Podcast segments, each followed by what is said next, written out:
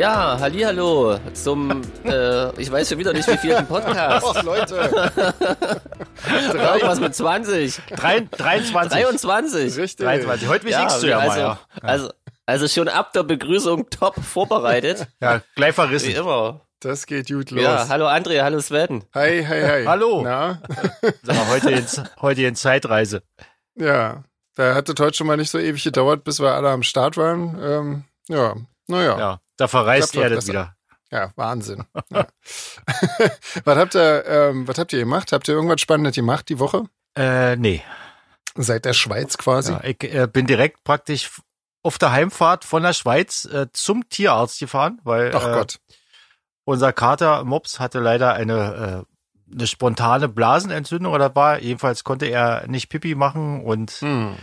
Da musste dann, hat er äh, Lymphknoten vergrößerte und alles mögliche und Ach, da haben sie halt Tests gemacht, er musste über Nacht bleiben und dann hatten wir eine, äh, sag ich mal, dreistellige Summe, äh, eine etwas höhere dreistellige Ah. Summe.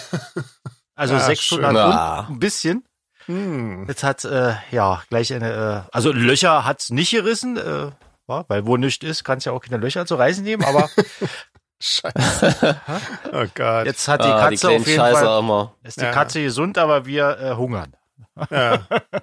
Na, so Ja. wie es sein soll. Ja. Ja, solange, hab- die, solange der Kater nicht hungert, ist das ja alles. Ja, die, die hungern nicht, nee. Ja, das hab ich gemacht. Ja. Jetzt ihr.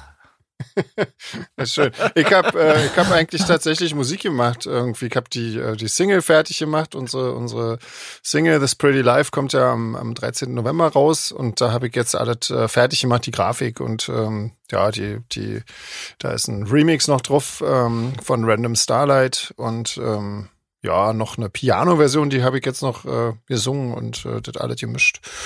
Ja, das äh, so und jetzt äh, bastel ich gerade an den ganzen Remix-Kits für die ganzen Leute, die ähm, remixen sollen. Also nicht Kids mit D, sondern mit T. Ähm, genau. Und ähm, damit die Leute Material haben, um die Remixe zu machen. Und äh, da bin ich mal gespannt, was da dann klappt. Da mache ich dann morgen fertig. So, das war meins. Total musikmäßig. Na cool. Jeans, was war bei dir? Ähm, na, ich hatte auf jeden Fall noch eine äh, lang, längere Rückreise aus der Schweiz, weil irgendwie ein Zug ausgefallen ist und ich habe das nur Ach, mitgekriegt, als ich ähm, so im Zug saß und dachte, ach komm, scheiße, fünf Minuten Verspätung, hast nur zehn Minuten Zeit zum Umsteigen. ähm, guckst du mal nach, ob das klappt. Dann sehe ich da einfach so kommentarlos, äh, Zug fällt aus ab Braunschweig. Und da habe ich mich die ganze Zeit aufgeregt, warum ich nicht, also ich habe eine App, ne, nicht so eine scheiß Nachricht krieg und bla bla bla. Und naja, hab dann so ein bisschen, äh, da werden die Alternativen vorgeschlagen, habe ich auch gefunden. Und ähm, naja, bin dann mit zigmal umsteigen und Regionalzügen irgendwie nach Hause Oh, Echt? geeiert. Ja, ja. Aber das, das, das Geile war natürlich, ähm, ich, wie gesagt, die meiste Zeit habe ich mich ja innerlich aufgeregt, warum das nicht klappt mit dem Scheiß informiert werden. Und kaum bin ich zu Hause am nächsten Tag, sehe ich irgendwie in meinem Postfach irgendwie bestimmt zwölf E-Mails, wo ganz klein detailliert steht, ähm, was ich denn hätte machen sollen. Und ich wurde sogar schon früh um neun, lange bevor wir vom Hotel gestartet sind, über den Zugausfall informiert. Und äh, als letzter Satz stand da, probieren Sie doch mal unsere Push-Up-Nachrichten in der Navigator zu aktivieren. Dachte ich mir, ach scheiße. Häkchen vergessen. also, Na dann fürs nächste Mal. Völlig- Wie? völlig grundlos aufgeregt. Aber echt, als ich diese zwölf E-Mails gesehen habe, dachte ich mir, geil, herrlich. Ja. Ja, habe ich mich noch äh, rückwirkend ein bisschen gefreut, auf jeden Fall. Aber Ansonsten, sehr schön. musikmäßig, ich hatte heute eine Kapelle im Studio und habe dann äh, tatsächlich äh, die nächsten zwei Wochenenden äh, zahlende Kundschaft, was natürlich gerade ganz cool ist, weil mir just für morgen auch schon wieder ein Job abgesagt wurde und wahrscheinlich sieht's ja äh, wieder gerade ganz düster aus für unser ganzes Mhm. Business. Ja. Ja, Ja. momentan Ach so, ist äh, wieder äh, alles schlimm. Wenn ich, wenn ich kurz was in eigener Sache kurz sagen durfte, ich habe äh, Ja. nach dem letzten Podcast, da hatte ich ja erzählt, dass ich hier eine Ausstellung mache. Äh, äh, Richtig. jetzt haben viele Leute gefragt, ob die noch ist, wenn wenn hier unser äh, Shadowplay-Event ist im im, im, äh, Mhm. Im nächsten neuen Jahr. Äh, die Ausstellung ist leider Corona-bedingt abgesagt worden. Also für alle, Ach, die auch. mir jetzt geschrieben haben und so, äh, erreiche ich euch jetzt gleich auf einmal. Die, die findet leider nicht statt. Ja, Ach, Okay. scheiße, ja. Aber das- wird dann wahrscheinlich irgendwann nachgeholt, denke ich mal. Wa? ja irgendwann. Mhm. Nächstes Jahr dann. Ja. Naja. Na cool. Also nicht cool, aber immerhin, wenn es wenigstens überhaupt irgendwann stattfindet, ist ja wenigstens Ja. irgendwie. Klar, klar. Ja. Ja, Ja. Ähm, genau, das ist jetzt der Scheiß, ne? Jetzt, jetzt steigen die Zahlen wieder wie blöd und Mhm. ähm, aber wir hatten noch ein Konzert. Wir hatten äh, fast ein richtiges Konzert in der Schweiz, war? Das war ganz komisch, Ja, irgendwie mit so Club. Mit stehenden, tanzenden Leuten. Genau. Und Bis, ähm, bis zur ich- Bühne.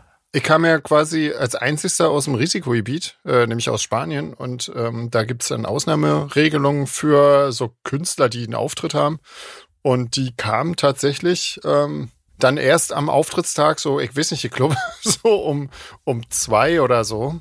Ähm, also kurz, äh, ja, kurz bevor ich diesen Post äh, abgesetzt habe äh, bei Facebook. Ähm, bis dahin war eigentlich ja nicht so richtig klar, aber ich dachte mir, das wird schon irgendwie alles klappen. Die waren alle so zuversichtlich, ähm, dass das alles klappt. Ähm, ja, war auf jeden Fall spannend. Also ich fand es sehr ähm, nervenaufreibend irgendwie. Ja, hat sich eh ganz schön apokalyptisch aber angefühlt, weil man wusste natürlich, dass jetzt äh, in den kommenden Tagen wieder alles anders werden wird, oder? Also ich weiß nicht, wie euch das Genau. so ging. Das lag ja wirklich so ein bisschen über allem in der Luft.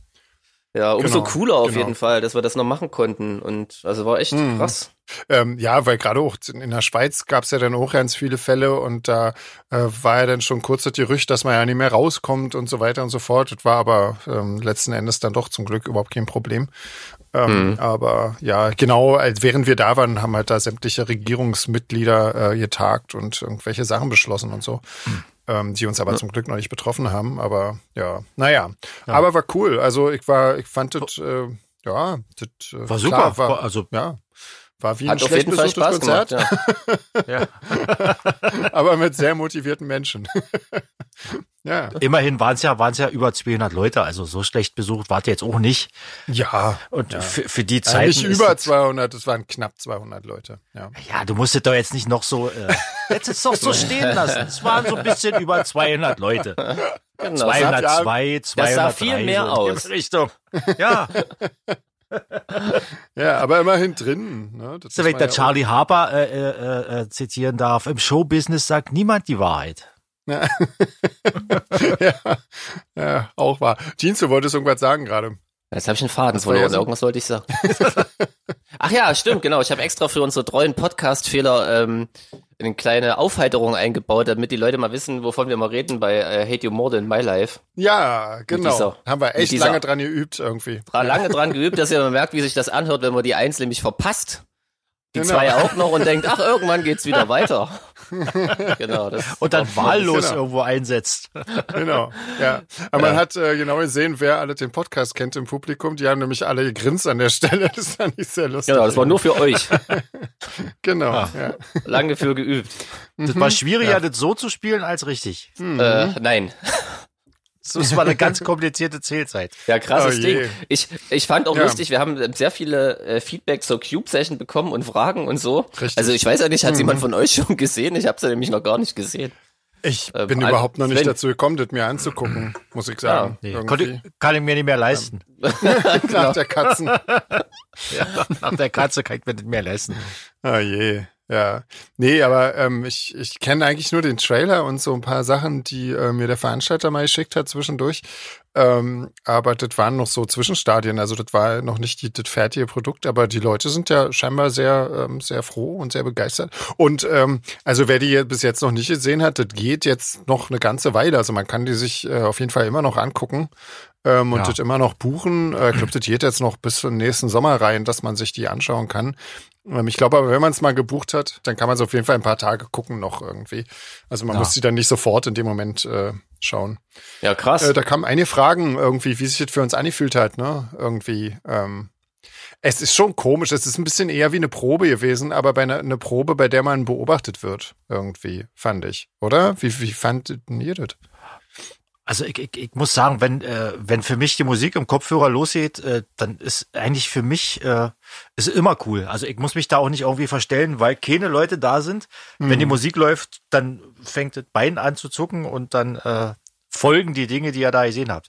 Also mit Publikum macht es natürlich mehr Spaß, weil man die Interaktion hat und die Dynamik. Aber eigentlich reicht mir die Mucke, dann kann ich auch ganz alleine irgendwo in der Bushaltestelle das machen, was ich da.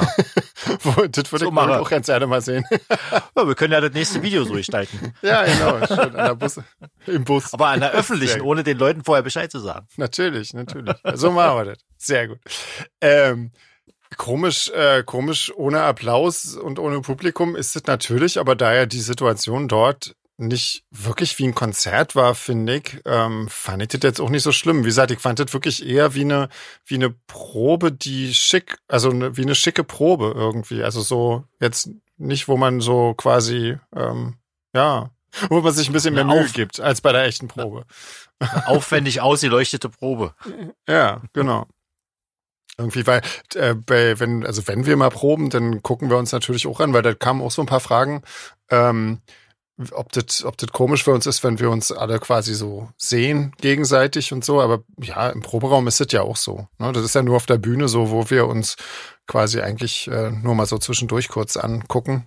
Ja, ich fand, was ich ganz äh, interessant fand, dass ähm, äh, sobald irgendwie so ein Backstage da ist und du im Club ist, trotzdem irgendwie so ein bisschen Konzertfeeling ist. Ne? Das fand ich irgendwie total lustig. Stimmt, also, ja. Es war erst richtig komisch Ja. nach dem ersten Song und dann war so Totenstille. Dann hast du gemerkt, oh, irgendwas stimmt nicht. Und bis dahin war irgendwie erstmal so wieder so Konzertfeeling. Ja, Das war irgendwie stimmt. lustig. Ich meine, dadurch, dass, dadurch, dass wir ja auch äh, alle in ihr Monitoring benutzen, ähm, hört sich das natürlich für uns auch original an, wie, ähm, wie, Das stimmt, ja. ja, wenn Also- wir live spielen halt, ne? Das ist halt wirklich derselbe Sound. Dann fehlt halt nur das Publikum danach. Ja. Und so am Anfang, ne, wenn man so auf die Bühne kommt, dann ähm, ist ja meistens auch immer schon ein bisschen Gejubel. Naja, Mhm. ja, Und alle Aber- anderen haben nur Schlagzeug gehört an dem Tag. Das stimmt, genau, ja. das stimmt. das ist äh, schön für alle, die da vor Ort waren. Da haben wir gleich hier ein paar Fragen dazu. Ähm, die Anja fragt nämlich André dich, ähm, wie das so für dich war ohne Publikum als Zeremonienmeister. Aber eigentlich hast du es ja ein Genau, die bisschen Frage, schon beantwortet. die Frage gerade. hatte ich schon gelesen im, im Vorfeld, deswegen habe ich gedacht, bin ich mal gleich drauf eingegangen. Also wie gesagt, äh, äh, das mit dem Zeremonienmeister ist äh, passiert ja jetzt auch, äh, ist ja eigentlich auch nicht mit Vorsatz passiert. Das hat irgendwie so, ist einfach so passiert. Auf der Bühne ist äh, Sven nach hinten gegangen in manchen Passagen. Da habe ich halt gedacht, okay, dann äh, kann ich jetzt mal vorgehen. Und so hat sich das irgendwie eingespielt über. ja, ich fand das der- irgendwie ja. ein bisschen, ja, so, Entschuldigung, ja, Entschuldigung. Nee, nee, das war, war, war Quatsch nur. Äh, ich fand das ein bisschen äh, gruselig, weil ähm, natürlich, da waren ja überall Kameras, also da waren ja auch hinter einem und so. Das heißt, ich konnte eigentlich, selbst wenn ich nach hinten gegangen bin, bin ich auf irgendeine Kamera zugelaufen. Das fand ich ein bisschen schwierig. ähm, so, also, naja, egal. Aber mein Gott, irgendwann blendest du das halt aus. Irgendwie, dann denkst du. Also ich kann mich noch erinnern, dass, dass, dass da die nächste Frage hast du auch schon ein bisschen beantwortet, aber was das äh, Interagieren angeht, ähm, ich fand ganz lustig, also André hatte ja schon einen leichten Schwips und hat ständig irgendwie Blickkontakt zu mir gesucht und wollte mich irgendwie, ich weiß nicht, ob du mich aus der Fassung bringen wolltest oder einfach nur Spaß machen. Auf jeden Fall musste ich mich so zusammenreißen, nicht gleich beim ersten Lied so völlig das albernes Gelächter auszubrechen. Man will ja auch cool aussehen im Fernsehen. Und ich hatte von da an nur noch äh, damit zu tun, nicht zu lachen und cool auszusehen. Das war für mich echt die Herausforderung des Abends. Danke nochmal. Nee, also, also aus, dem- aus dem Konzept wollte ich dich nicht bringen, sonst hätten wir ja, ah, okay, das glaube ich dir nicht. hätten wir ständig neu anfangen müssen. Ja. Doch, ich Und, hatte äh, einfach Spaß und wollte dich äh, daran teilhaben lassen. Ah, okay. Ja. ja, okay, das ist dir eigentlich auch gelungen, ja, das stimmt. ähm, genau. Da hat, Oh aber die Mann. Anja hat noch gefragt, ob ich danach Muskelkater habe. Das ist eher so, ich bin ja ganz Profi, mache quasi vom Konzert nix außer rumsitzen und Bier trinken. Und das ist eher so de, der erste Song, denke ich mir, ach du Scheiße, was ist denn hier los? Und jetzt kommen noch 20 davon. Also so ist es eher. Und dann brauche ich ungefähr drei Liter, dann bin ich warm und dann ist eigentlich alles cool. Okay. Ich dachte jetzt, jetzt kommt wieder die, die, die Mega-Musikerlüge, dass du vorm, vorm Konzert anderthalb Stunden Yoga machst oder irgendwie so äh, Nee, aber ich denke mir, das wirklich zehn Kilometer läufst, um dich zu erwärmen. So. zuletzt jetzt in Du denkst Arburg immer, wieder. wenn der erste Song kommt. Genau. Ja. Ich Ja, dachte mir wieder, oh, scheiße. Genau, weil ich habe das mal ein, zwei Mal tatsächlich gemacht und das bringt ja eigentlich auch was, ne? Ähm, du singst dich ja auch warm, aber ich, ach, naja, wie, wie das halt Ja. immer so ist, ne? man denkt, ach naja, das ist ein bisschen Getrommel. Ja, das rächt sich dann jedes Mal. Also ich, ich singe mich ja quasi nur stimmenmäßig ein irgendwie. Ich mache ja dann nicht irgendwie Sport, weil ich glaube, das würde mich total überanstrengen irgendwie. Also ja, wir haben das ja bei, bei Aesthetic Perfection irgendwie gesehen. Die haben ja teilweise vorher richtige Workouts gemacht und so. Da wäre ich ja schon total fertig irgendwie, wenn ich irgendwie auf die Bühne komme, schon irgendwie eh mal komplett durch. Also das könnte ich glaube ich nicht. Stimmt, das war auch noch die Naja. Besonderheit bei der Cube-Session. Ähm, wir haben ja tatsächlich noch ein paar Sachen nachgedreht, ne, wegen anderen Einstellungen und so. Und da war eine ewig lange Pause. Und sich dann nochmal motivieren, das war auch hart. Das Ja, stimmt, das war das ist anders, schwierig, ja. ja. Ja. Hat ja alles geklappt. Ähm, was trinkt ihr denn eigentlich, wenn ich das mal kurz fragen darf zwischendurch? Trinkt ihr irgendwas Nettes Ich hab- heute? Ich habe wieder nur ein Bier und äh, ja, Bier. Ich muss gleich nochmal schnell vom Mikro weg mir was holen. Gerade steht hier nur Wasser. War wieder spät dran. André, hast du irgendeine tolle Sorte? Ich habe äh, Quartiermeister. Quartiermeister. Berliner Rotbier irgendwie. Das wird, wird irgendwie so, so fair gebraut und da sind dann irgendwie mehrere Leute wohl unterstützen irgendwelche Projekte da damit und so. Mhm, mhm, Wenn es okay. hier nicht so dunkel wäre, könnte ich es vorlesen, aber das ist äh, leider zu dunkel. Ja. naja, aber cool. Und schmeckt auch sozusagen. Schmeckt sehr gut, ja. Aber Okay. ich, ich, beim nächsten Podcast trinke ich selber, dann spreche ich noch mal ein bisschen drüber. Okay, sehr schön. Ähm, ich bin heute bei Cider irgendwie, ähm, weil ich will nicht so lallen, wenn wir gleich unseren Gast hierher ähm, holen. Wir haben nämlich heute einen Gast. Ähm, Yeah. Mark Reeder ähm, hat sich bereit erklärt, heute mitzumachen. Und ähm, ja, ich weiß nicht, ich bin total aufgeregt, weil das ist so ein, äh, ich weiß nicht, so ein, so ein ähm, Also ich denke, da gibt's einfach nur zwei Sorten Leute, oder? Wel- Welche, die äh, eigentlich äh, auf die Knie fallen vor ihm, weil er eine totale Szene Kultgröße ist und dann Ja. Leute wie ich, die vorher nicht wussten, wer er ist, weil ich aus einem ganz anderen Musikgenre komme. Also Ja. Äh, ich gehöre doch eher zur ersten Kategorie, muss ich sagen. Und äh, Jeans wahrscheinlich auch. Ähm, ja, wie? Ja, bin Und- auch schon gespannt. Freue mich. Ich hoffe, dass alles Ja, klappt genau. mit der Verbindung und so. Also entweder stellen wir jetzt äh, Marc ein bisschen vor noch. Ähm, ja, macht das lieber, macht das lieber. Ja. Also Ja. Ähm, so grundlegend, weil das, das sind dann alles so Sachen, die muss man aber mit ihm nicht unbedingt besprechen. Ne? Ähm, das, also Mark Reeder ist ähm, aus Manchester und er ist äh, Ende der 70er Jahre nach Berlin gekommen und hat dort quasi ähm, Factory Records vertreten ähm, oder repräsentiert. Factory Records, die Plattenfirma von Joy Division, ähm, äh, von unter anderem Joy Division. Und ähm, ja, der hat, ähm, ich weiß nicht, in der ganzen Zeit in Berlin war der wirklich komplett vernetzt in dieser ganzen Musiker- und Künstlerszene. Ähm, war so Mann für alles bei Malaria, bei dieser Band Kaltes, klares Wasser, kennt jeder wahrscheinlich, der irgendwie schon mal in letzter Zeit in irgendeinem Club war, äh, war Tonmann von Toten Hosen seinerzeit, ähm, mit Nick Cave befreundet, äh, mit New Order befreundet und alles sowas. Also alle diese ganze, ähm, diese ganzen Leute, die irgendwie auch in Berlin irgendwie äh, in der Underground-Szene ähm, zu tun hatten, ähm, ja, sind irgendwie mit ihm in Verbindung gewesen und das ist, ähm, ja, spannend. Und darüber gibt es einen Dokumentarfilm oder so eine Art Dokumentarfilm. Äh, B-Movie hatten wir schon mehrfach erwähnt hier im Podcast auch. Und ähm, da kann man sich, glaube ich, ein ganz gutes Bild machen über. Also ich habe die Doku gestern gesehen, ich kann die wirklich nur jedem ans Herz legen. Ist auch völlig egal, ob man mit der Szene was zu tun hatte oder nicht, äh, ist äh, trotzdem sehr interessant. Also Ja, Hab ist einfach ein super, super witziger Typ Ja. und äh, man sollte sich auch von dem Begriff Doku irgendwie gar nicht abschrecken lassen. Also das ist einfach wirklich ein ganz unterhaltsamer Ja. Film, Auf jeden ich. Fall, Also ja. einfach wirklich das ist eher so cool ein gemacht. Film, ja, stimmt. Ja. Sehr unterhaltsam. Ja, Ja. so richtig Doku ist es ja auch nicht. Also es, letzten Endes ist es ein Kinofilm über diese Zeit ähm, mit ihm als Hauptprotagonisten sozusagen. Und äh, der führt so durch, durch seine Zeit in den 80ern in Berlin. Genau, und das Ja, alles mit so einem coolen Humor, das wirklich, also einfach Ja, macht einfach. Spaß. Wirklich richtig cool. Also sehr Ja. empfehlenswert. Und ähm, genau, aber das ist ja nicht sein ganzes Leben, die zehn Jahre da. Ähm, da gibt's noch wahnsinnig viel mehr zu erzählen, hoffen wir. Also gehe ich mal von aus. Und, ähm, Bestimmt. Ja, keine Ahnung. Ich weiß nicht, soll ich mal versuchen, ihn schon dazu zu holen? Das ist Klar. jetzt eigentlich aber noch, ja, eigentlich, eigentlich sind wir noch äh, ein bisschen zu früh dran. Naja, ich bin, er Aber- wird ja jetzt nicht erst äh, noch duschen sein, zwei Naja, Minuten weiß man vorher. nicht. Naja, Frag also mal Jeans, grad wie das sagen, immer so ich, läuft. Ja, wollte ich gerade sagen, ich kenne da einen, der das immer schafft. Also, boah, ich bin total, ich habe schon ganz schwitzige Hände, das ist ja widerlich. Scheiße. Ich hoffe, ich verstehe ihn besser als dich, weil du bist so abgehakt heute. Ähm, hört ihr alles, Ich? hört ihr mich gut und, und André und so, alles cool? Ja, ja, ja, ich höre dich ja. gut, ja. Echt? Also ich höre Ja. ich beide jetzt gut. Jetzt abgehackte ist weg. Nee, ich Ah. höre André gut, aber Sven höre ich wirklich immer äh, äh, äh, Echt? ungefähr. Das ist ja furchtbar. Also Ja, lag immer an nicht deiner. Verbindung, ja, nee, an meiner. Hm. Aber ich habe Hm. super. Ah, warte mal, nee, ich habe super Internet, sehe ich gerade. Das ist alle toll. Angeblich. Scheiße. Hm. Hm. Naja. Gucken wir mal. So, jetzt haben wir gleich. Oh, ich trinke ich trink mir noch schnell ihn an. Ja, hm. mache das. Oh, noch so, pass zwei, auf. Zwei, drei kurze und dann. Jetzt können wir. Ich versuch's mal. Ja, mach mal. Mann, ist das aufregend. Guck mal. Oh, oh da ist er, ich sehe ihn schon. Ja, er blinkt ah. noch. Hallo Marc. Hallo, grüß dich. Hi. Hallo, grüß dich. wir, sind. Zu, äh, wir sind schon zu dritt, jetzt zu viert. Ähm, schön, dass zu du viert. dabei bist. Ja, genau.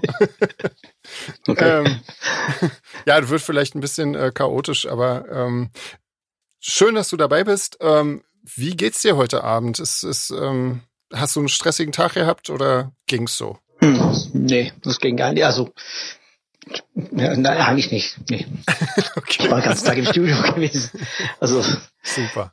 Naja, es ist alles äh, äh wie immer eigentlich. Sehr Lass mich nicht irgendwie stressen. Sehr gut. Das klingt sehr gut. Ähm, ja, ich habe dich gerade schon ein bisschen vorgestellt, äh, bevor du bevor du da warst. Das heißt, ähm, wir haben ja auch schon ähm, deinen dein Film ähm, besprochen, also beziehungsweise über deinen Film gesprochen, über B-Movie. Ähm, ja. Du hast es uns eine E-Mail geschrieben ähm, aufgrund der Sendung mit äh, Basti Lange ähm, genau. bezüglich ja. der der Division ähm, Produktion, die du ja quasi gemacht hast in der DDR. Und da hattest du ja. quasi, also das, das war tatsächlich ähm, das letzte Album, was in der DDR produziert wurde, oder wie? Genau, genau. Ja, das, ähm, die, die Aufnahmen haben wir am 2. November 1989 fertiggestellt. Mhm. Nur die Aufnahmen, ja. Also und dann und dann eigentlich hatte ich vor, die Platte zu produzieren, so ein paar Wochen später. Und, und dann habe ich, ich habe gedacht, so, okay, jetzt mache ich irgendwie so eine kleine Pause. Mhm. Und fahre ich mit ein paar Freunden in, in, in großen Urlaub. Und wenn ich zurückkomme, dann würde ich die Platte produzieren. Ja. Ja, nur das war eigentlich ähm, nicht so geplant. Also ist nicht ausgegangen, wie es geplant war, kann man sagen. Also weil ja. Ah, ich bin mit meiner Freundin dann am, in der Nacht von 8. auf 9. November hm. 1989 bin ich nach Polen gefahren. Okay. Und ich ja. bin dann von Polen nach Tschechoslowakei, äh, die Tschechoslowakei und dann irgendwann in Ungarn so zehn Tage später oder so, habe ja. ich erfahren, dass die Mauer gefallen ist. okay. Weil ja, vorher hat keiner was gesagt. Keine, also, also wir waren Westies, also Eng Engländer, eine Sprache ja. Engländer. Die haben uns ja gar nicht irgendwie angesprochen oder gar nichts und so. Und erst recht in der Tschechoslowakei. Wir waren in so einem Hotel hm. in der Tatra, so in, in, in, also in die Berge da. Mhm. Und es war, da war keine Leute da. Wir waren die einzige Gäste in diesem Hotel und wir haben gedacht, das ist ein bisschen seltsam, ne? so, so Hochsaison Skifahren und so, aber ja. keine da. ja. Und irgendwie hat, und keiner hat uns irgendwas gesagt und wir, wir sind in so eine Lokaldisco gegangen und haben mit welche Kids gesprochen, aber keiner hat uns gesagt, ey, hast, hast du gehört, die Mauer? So, sogar, sogar in Polen, wir waren in, die ganze Zeit in Krakau, haben wir mit irgendwelche Studenten irgendwie abgehangen hm. und keiner von denen hat uns gefragt, irgendwie, was denkst du davon oder was hältst du davon und so. äh, nix. Ne? Und, dann, und, dann, und dann erst in Ungarn wir waren auf dem Weg nach Rumänien. Ceausescu ist Rumänien. Mhm. Und irgendwie so kurz vor der Grenze haben wir so eine kleine Aufenthalt in der Türkei gemacht und irgendwie in einem Hotel. Nachmittags habe ich dann erfahren durch eine Zeit, Zeitung. Ich habe gefragt, haben Sie irgendwelche Zeitschriften? Und er meinte, ich habe nur so alte Zeitungen hier. Und ja. gab, gab er mir so eine Zeitung und da stand drauf, Grenztruppe beginnt Teilabriss der Mauer. So, was, was ist das? Ist das eine Satire so. oder so? Und dann gucke ich dann dieser Bild von diesem Typ auf der Mauer stehen mit einer Flasche Sekt und das Käppchen dann nicht so, ey, was ist das? Und, und, und dann war unser Urlaub natürlich irgendwie so, komplett verbockt. Ja. Irgendwie so, weil wir, wir sind dann irgendwie nach Rumänien gefahren, in, in diese triste Ceausescu Rumänien und hm. die ganze Zeit dieser Gedanke, so was, was geht ab in Berlin jetzt? Weil in Rumänien gab es gar nichts, ne? keine Nachrichten, keiner wusste was, keine sprach mit uns. Und es war echt wirklich eine, eine Abenteuerreise vor sich. Also wir dann zurück Schuhe. Mhm. So, so, irgendwann kam eine zu uns. Wir waren auf der Weg nach Bukarest. In der Mitte von Sibiu oder irgendwas kam so, so ein Sekuritate, sagte zu mir, während dass ich irgendwie auf der Toilette war, kam zu mir und meinte so, wissen Sie das, um, äh, morgen um 17 Uhr machen wir die Grenze zu. Und was bedeutet das? Ich meinte so, ja, wer im Land ist, bleibt im Land. Oh und dooferweise habe ich meine Freunde erzählt und die meinten so, wir müssen sofort losfahren, weil es gab keine Autobahn in Rumänien, ja, kannst du nur irgendwie 30 km fahren. Oh und, Gott. und dann haben wir dann irgendwie gerade noch geschafft an der Grenze und so mhm. und äh, kam ich dann zurück und war das Stadt Berlin nicht das gleiche Stadt, die ich verlassen hatte. genau, so genau. Aber wenn ja. man zurückgeht auf diese Produktion, ja, also diese mhm. Platte, ja, ähm, ja, ich wurde gefragt von von von von Geier, also ob ich das mhm. machen würde, ob ich die Platte produzieren würde. Ich meine, unsere Beziehung ging eigentlich relativ weit, viel weiter zurück, so Mitte so 86 oder 85 oder sowas sogar. Mhm. Ich habe ich habe auch sogar Komakino gesehen, nämlich so ein Jugendclub und dann wir habe ihn dann kennengelernt.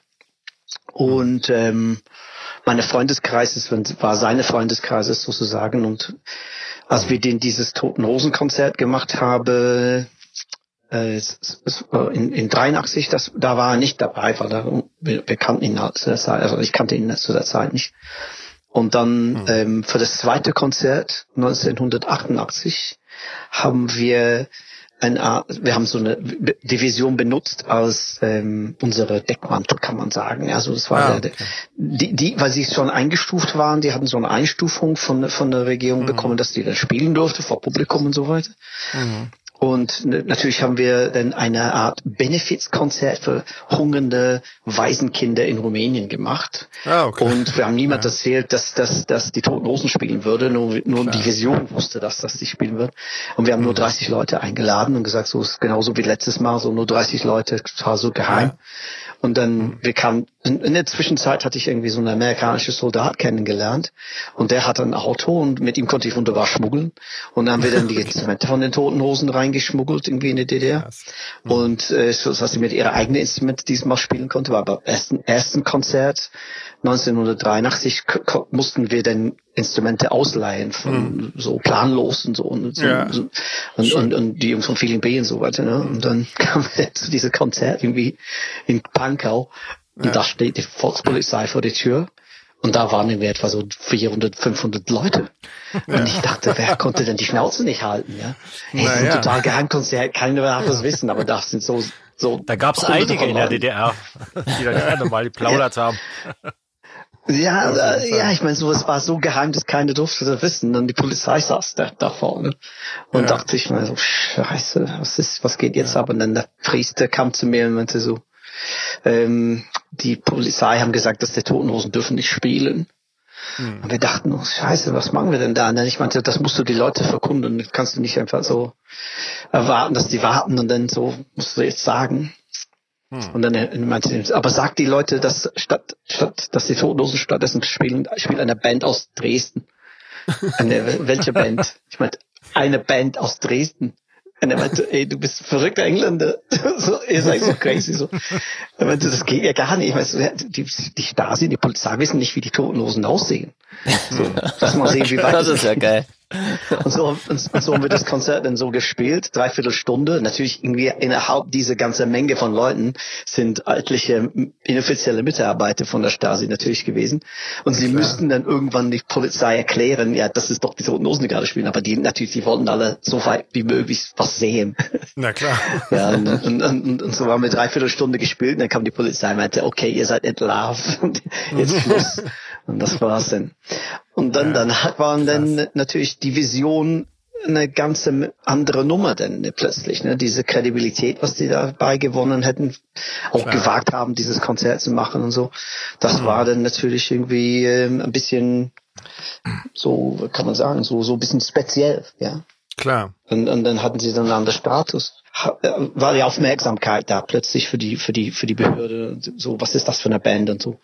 Und, mhm. ähm, und dann haben sie dann, äh, ich habe später nach der Mauerfall habe ich dann mit den Leuten gesprochen darüber und sie meinten so, ja, die haben sich, sich überlegt, verbieten die Vision hm. oder einfach einen Plattenvertrag geben. Hm. Sie meinten, dass mit dem Plattenvertrag konnte man die Band etwas mehr kontrollieren. Klar. Und deswegen haben sie dann für einen Plattenvertrag entschlossen, weil sie meinen, wenn wir sich verbieten, dann sind sie Martyre und das würde überhaupt Fall. nicht gehen. Dann, ja, so und dann haben sie das so dann gedeichst. Und natürlich dann haben sie mich dann eingeladen, dass ich die Platte produziere. Mhm. Aber das war nicht so, wie man so einfach, so war das nicht. ja. Das war nicht so, wie man denkt, so ja, so eingeladen Platte war. Es war ja. ganz Konntest du die direkt so nach der Wende darauf ansprechen und fragen und die haben dir das so locker erzählt? Kann ich mir, ist ja voll krass eigentlich. Doch, doch, doch. Ja? Doch, habe ich, hab ich die denn danach, also einige, einige davon habe ich dann irgendwie in Frage gestellt, ja, so was, was, äh, was eigentlich tatsächlich irgendwie abging. Mhm. Und ein, einige wussten mehr als anderen und ein, einige haben eine Weile gedauert, bis sie irgendwie so, das irgendwie so ein paar Jahre, sag mal so, bis, bis sie mich wirklich kennengelernt haben und sie wussten, was ich für eine Person bin und so. Und dann haben sie sich hin verlauft und halt erzählt und so. Mhm. Ähm, aber das war schon eigentlich, es, letztendlich sie wussten nicht von der Stasi-Seite von der ganzen Geschichte eigentlich in sich. Ne? Also, aber so in Wirklichkeit, die Stasi wollten wissen, wer ich bin und was ich mache und was meine Absichten sind. Und dann ich diese ganze Geschichte mit den Totenhosen-Konzerte und die Fernsehsendungen, die ich gemacht habe und auch mhm. das kein Spulen von Kassetten und so weiter. Für die war das irgendwie so sehr, sie konnten, die konnten mich nicht einordnen. Die wussten gar nicht, wie sie mich einordnen soll. Ähm, mhm ich habe nicht für die britische Geheimdienst gearbeitet, ich habe aber nicht für die amerikanische Geheimdienst gearbeitet. Ich habe für, äh, in deren Augen haben sich, habe ich für irgendjemand gearbeitet, aber sie wussten nicht was und wer. Und, äh, und da, dass ich mit den Soldaten rüberging, das war für die total Alarmglocke-mäßig irgendwie so, was macht der denn da so? Klar. Und ja. äh, äh, und dann haben sie gedacht, so, okay, ist die Möglichkeit, wir können ihn richtig unter Beobachtung stellen. Und wir machen ja. eine Platte mit ihm, dann können wir ihn je 24 Stunden bewachen. Mhm. Und so haben sie es gemacht. Ja. Wahnsinn. Krass. Ja, das war schon eine sehr interessante Zeit und diese gesamte Aufnahme, also das war so eine Aufnahme, das, das erste Mal ich, habe ich eine Einladung be bekommen ne, von der Amiga, ja. dass ich irgendwie so so so mal die die Daten irgendwie äh, feststellen muss, wann ich diese Platte machen kann. Ja. Und das war in das ähm, äh, Gebäude war am Reichstagsufer, ganz am Ende direkt hinter dem Reichstag. Okay. Und das war der Reichstagspräsidentenpalais, war das. Mhm. So eine, so eine prachtvolle Gebäude, äh, mit Marmortreppe und alles in ganz, ganz fein irgendwie so. Mhm. Und das war der Headquarters von, von, von, von Amiga, von der Deutsche Schallplatte. VEB Deutsche Schallplatte. Ja. Und äh, das, das gab es irgendwie so. Das war, das war der, der, der, der eigentlich der Wohn, das ist der, der, der Büroraum von, von Hermann Göring. Ja, okay. sehr schön. Und dann ja. später hat die, diese, diese, diese, diese, diese Zimmer hat der Bezeichnung äh, Raum 101, Abhörzimmer. Ja. Okay. Und ich habe gedacht, das ist total geil. Das, die wissen das nicht wegen George Orwell oder sowas. Das haben sie keine. Ahnung, weil sie das nicht lesen durfte. Ja, so. Mhm. Aber ich fand das total okay, dass der, der Abhörraum 101 hieß. Und dann habe ich dann irgendwie irgendwas später, das war mein Büro. Ja, und dann habe ich dann in Herrn Görings Büro gesessen. Bis dann irgendwann kam dann der der der der der, der Treuhand und meinte so, jetzt müsst ihr alle irgendwie, da kommt jetzt jemand irgendwie so aus von Schleswig-Holstein und kauft den Laden auf und er will das Büro jetzt haben. Und dann durfte okay. ich in so eine Nebenbaracke dann irgendwie mich einquartieren okay. zwischen der Reichstagspräsidentenpalais und das Polizeipräsidium von der DDR, mhm. also von Ostberlin. Ja. Und dann, äh, und, und, aber das war schon sehr interessant, ja, also so auch vor der Wende so wie nach der Wende. Also vor der Wende musste ich dann diese Platte machen. Hm. In dieses Studio in der Brunnenstraße war das. Äh, von der mhm. Amiga Tonstudio. Ja. Das war eine, das war praktisch das Hansa-Studio von der DDR. Ja, genau. das war auch eigentlich ein fantastisches Raum. Es war so eine, äh, ein ehemaliger Kino aus den 20er Jahren. Und das haben sie umgebaut in ein Studio. Und das, die hatten so alle mögliche Zeug, so, so Stratocaster von 1966, wie wow. Steinway Grand Piano, so, so eine Forst, so wirklich so, so, eine Forst für so tausende von Neumann-Mikros in aller Art und Form. Mhm. Die hatten äh, äh, Marshall Amps und alles so vom Feinsten, alles in perfektem Zustand, ja, so Mellotron ja. hatten sie sogar und so. Ja, und ich fand das total grandios, ja. So dem Mischpult, was sie hatten, haben sie selber gebaut. Das war so wie Frankensteins Monster. Das war so richtig so, so eine ganz, ganze aus verschiedenen Teile, so aus irgendwo zusammengeschnurrt, ne? Mhm. Und dann fragte der, der, der Dieter, der, der Dieter Ortler, der, der Toningenieur zu mir, war so, ja, wenn du irgendwie im Westen bist, kannst du mir ein paar Knöpfe hoch. Wir brauchen Knöpfe, die so, so die leuchten. Muss ich dann zu A bis Z irgendwie am, am A nach der Bahnhof gehen und mir so ein paar Knöpfe besorgen für ihn. Und so eine Sache, das war echt wirklich witzig. Ne? Das ist ja geil. War, war das deine erste deine erste Produktion, die du gemacht hast? Also, also, dass du wirklich Produzent warst und ein Album produziert hast, oder hattest du das davor schon gemacht? Also, du warst ja vorher Nein, ich auch so meine live eigene Sachen gemacht. Ja. Ja, ja, genau. Das, ich, also ich habe ich hab irgendwie live abgemeldet. Ich habe so, so Malaria und genau. äh, Family Five und so eine Bands. Wie Toten Hosen war ich jahrelang, wie, äh, vom Anfang an bis 87 war ich ja Ton, Live-Toningenieur ja. und so. Ja. Ähm, aber ich habe auch angefangen mit Malaria. Es war so das, das Bettina von Formularia meinte so, die, die Typen, die halt da stehen, die haben keine Ahnung, wie unser Sound so klingen soll. Mhm. Du hast mehr Ahnung, mach das, mach das bitte mal. Und dann habe ich ja. dann angefangen und dann plötzlich war ich dann bei bei Tonhosen deren äh, Sound Engineer ja. und ähm, das ging dann einfach weiter ne so und äh, mhm. habe ich das gemacht ich habe so bis zu 87 und dann habe ich das aufgehört aber so eigentlich, ich habe meine eigene Platten immer so produziert. Ich habe eigentlich nicht vorgehabt, irgendwie so ein Produzent zu sein, muss ich ganz ehrlich ja. zugestehen. Das war nicht irgendwie so meine, meine Vorstellung. Ich wollte einfach nur Musik machen, ja. äh, Platten veröffentlichen. Ähm, aber dann kam dann Geier. Die Anfrage so, kam? Kam von Geier, ja. So, ah, okay. Kannst du das machen? Ich meinte, hm, hm, na vielleicht, ja. Mhm. Äh, und dann, und dann kam, kam, kam die Anfrage und da habe ich gedacht, naja, okay, hm, eine Platte in der DDR, wie geht das denn überhaupt? also habe ich mich gefragt, so wie geht es? Ich, ich, ich hatte, ja. ich hatte schon eine Band, so mit, ich habe irgendwie eine Sendung gemacht für, für britisches Fernsehen, The Tube hieß es. Und das war so eine, so eine Pop-Sendung so. Und die haben ein Berlin Special gemacht. Und ich habe dieses Special für die organisiert. Ich habe die ganze Bands organisiert, die Haut, tödliche Doris mhm. und so. Ja. Äh, alles was gab's, habe ich irgendwie alles besorgt. Und dann mhm. auch die, die Orte, wo man aufnimmt. Und dann habe ich auch gesagt, wenn denn wenn ihr aber eine Sendung macht über Berlin, dann musst du aber auch natürlich Ostberlin auch mit ins Boot. Also Berlin ist ja. nicht nur Westberlin, ist beide Teile. Ja. Und es war total schwierig, die, die Genehmigung zu bekommen und so. Die ganze Theater, was ich mit den Behörden hatten, war mhm. unfassbar schwierig. Ne? Du hast irgendwie so, der, der Typ, mit dem ich irgendwie kommuniziert hat, hieß Hercule. Ja. Und er war wie, er war genau so, wie sein Name ausgesagt hat. Er war eiskalt, der Typ. Der saß da ohne, es ist wie, als ob er irgendwie so keine, keine Gesichtsmimiken, keine Freude, keine Tränen, gar nichts. So, der war steinkalt, der Typ in seiner Präsenz irgendwie so 54 Anzug saß er da und irgendwie rauchte eine Kabinett nach dem anderen und sagte ja. so, und ich meinte so, ja, ich, wir, brauchen eine neue Band, so junge Leute. Mhm. Naja, sie können Pudi, Silly City Karate, das sind ja. unsere gängigsten. Oh ich meinte, nein, es muss das eine Jugendsendung, wir wollen keine ältere Herrschaften, wir wollen irgendwie Jugend, Jugend der DDR-Repräsentativen. Mhm. Und natürlich die Engländer wollten alle natürlich irgendwie, dass wir eine Punkband, DDR-Punkband unbedingt also ja. gibt es sowas wie Neubauten und so. Ich meinte, ja, aber die DDR würde niemals erlauben, so eine Band ins britischen Fernsehen sich vorzustellen ja. als repräsentativ für die DDR, das hier mhm. oh, absolut konservatives Land, ja, das geht ja gar nicht.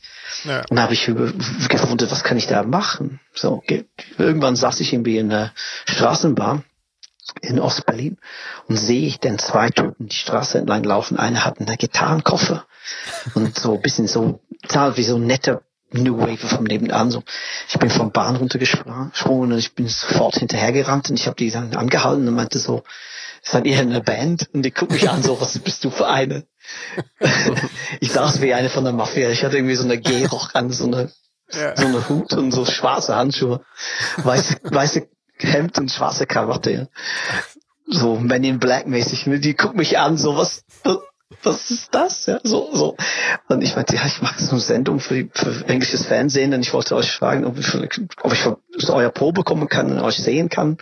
Mhm. Sie meinen, wir haben keine Einstufung, wir, wir sind eigentlich gar keine Band. Wir sind, sind schon eine Band, aber wir, wir spielen nur für uns in den Keller von der Schule, von meinem, mein Vater Schuldirektor. Und ich meine, oh, dann komm vorbei. Ja, das geht ja gar nicht. Du bist ein Engländer, das, das ist nicht erlaubt. Ich meine, ja, wer sieht denn das? Nur einer wird wissen, wenn, wenn du das erzählst, sonst ja. keiner wird das merken. Habe ich dann jedenfalls deren Probe geguckt und es war, ja. die waren echt gut. Die waren, sie hießen Jessica, ja. Und ah, die waren okay. eigentlich nett und die, und die, und die, und die mochten irgendwie so Police und sie wollten so sein wie die DDR-Version von der Police. Und ich dachte mir, hm. das ist gerade noch so eine Grenze, ne? Das ist gerade das, was die DDR eventuell verkraften konnte, als ja. junge neue Band. Und gerade noch gerade für die Engländer auch verkraftbar noch. Ne? Mhm. Und dann habe ich dann diese Katzen-Maus-Spiel mit den Behörden gemacht. Die mhm. natürlich, die wussten, die durften nicht wissen, dass ich die Band schon kennengelernt habe. Ne? So, ja, ja. so. Sie haben, sie haben sich Herr Kuhl meinte so, ja, ich habe gehört, es gibt eine Band, die heißt Jessica. Mhm. Also, wie wissen Sie das? Wo haben Sie diese Band? Ich ja, hier, ich, ich habe äh, ich hab gesagt, ich, ich habe von der FDJ ähm, erfahren, dass sie äh, äh, eine relativ neue Band sind und die sind gut. Ein Moment bitte. Dann ging er dann weg, kam zur Dokumente. Diese Band Jessica existiert gar nicht. Also, okay, aber die, ich habe gehört, dass es gibt. die, die, die, die gibt's nicht. Ja. Und dann, und dann irgendwie so, ja, dann müssen Sie FDJ fragen. Sie, Sie haben mir das empfohlen. Wenn Sie ja das tun, ja, natürlich, wo, wo, wer? Und ich meine, ja, im Haus der junge Talente haben, mhm. hat Diane mir das erzählt. Okay, das werden wir uns irgendwie forschen. Ne, so. Dann bin mhm. ich rausgerannt, gleich zur Telefonzelle gegangen, gleich dann die Jungs angerufen und meinte so, geh sofort zu Haus der Talente und sag denen Bescheid, dass einer von englisches Fernsehen will euch äh, im Fernsehen bringen und ihr, die müssen für ja. euch bürgen. Und das haben sie ja. natürlich gemacht. Sie haben das auch tatsächlich gemacht. Und dann irgendwie so tausend, tausend Ecken, so tausend Gespräche, irgendwie so habe ich das dann irgendwie ermöglicht, dass dieser Band irgendwie im britisches Fernsehen auftreten durfte. Und die DDR natürlich, also wir, offiziell wussten wir nichts von mhm. als, als Fernsehen Leute, wir wussten ja gar nichts. Mhm. Nur von der Band, die Band hat mir erzählt, ja, wir gehen heute Abend im Studio und morgen ist die Aufnahme. So, okay, gut. Wir haben im Palasthotel im Ostberlin. Ja. Und dann so am nächsten Tag durften wir diesen filmen und im, im FEZ, in Fre Sport- und Erholungszentrum in Leipziger. Mhm.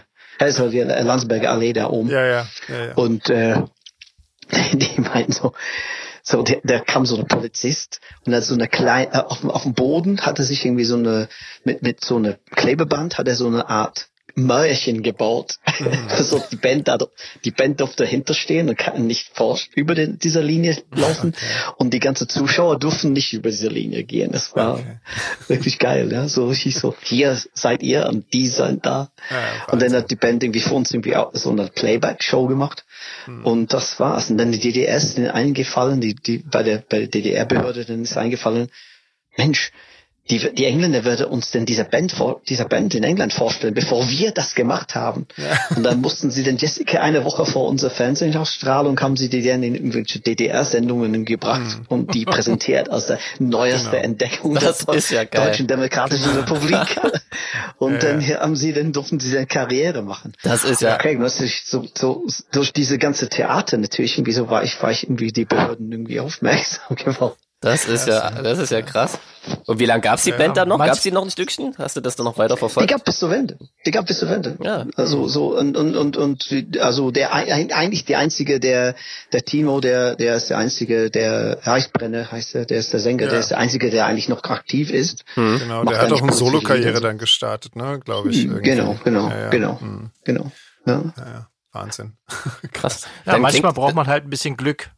Sag mal, da klingt das ja jetzt so, ähm, in, dem, in dem Film kam das eher so rüber, klar, West-Berlin ist logisch, als wenn du ab und zu mal in Ost-Berlin gewesen warst, aber jetzt klingt das so, als bist du ja wirklich munter hin und her gependelt und warst in beiden Szenen gleichmäßig irgendwie aktiv, oder? Kann man das so sagen?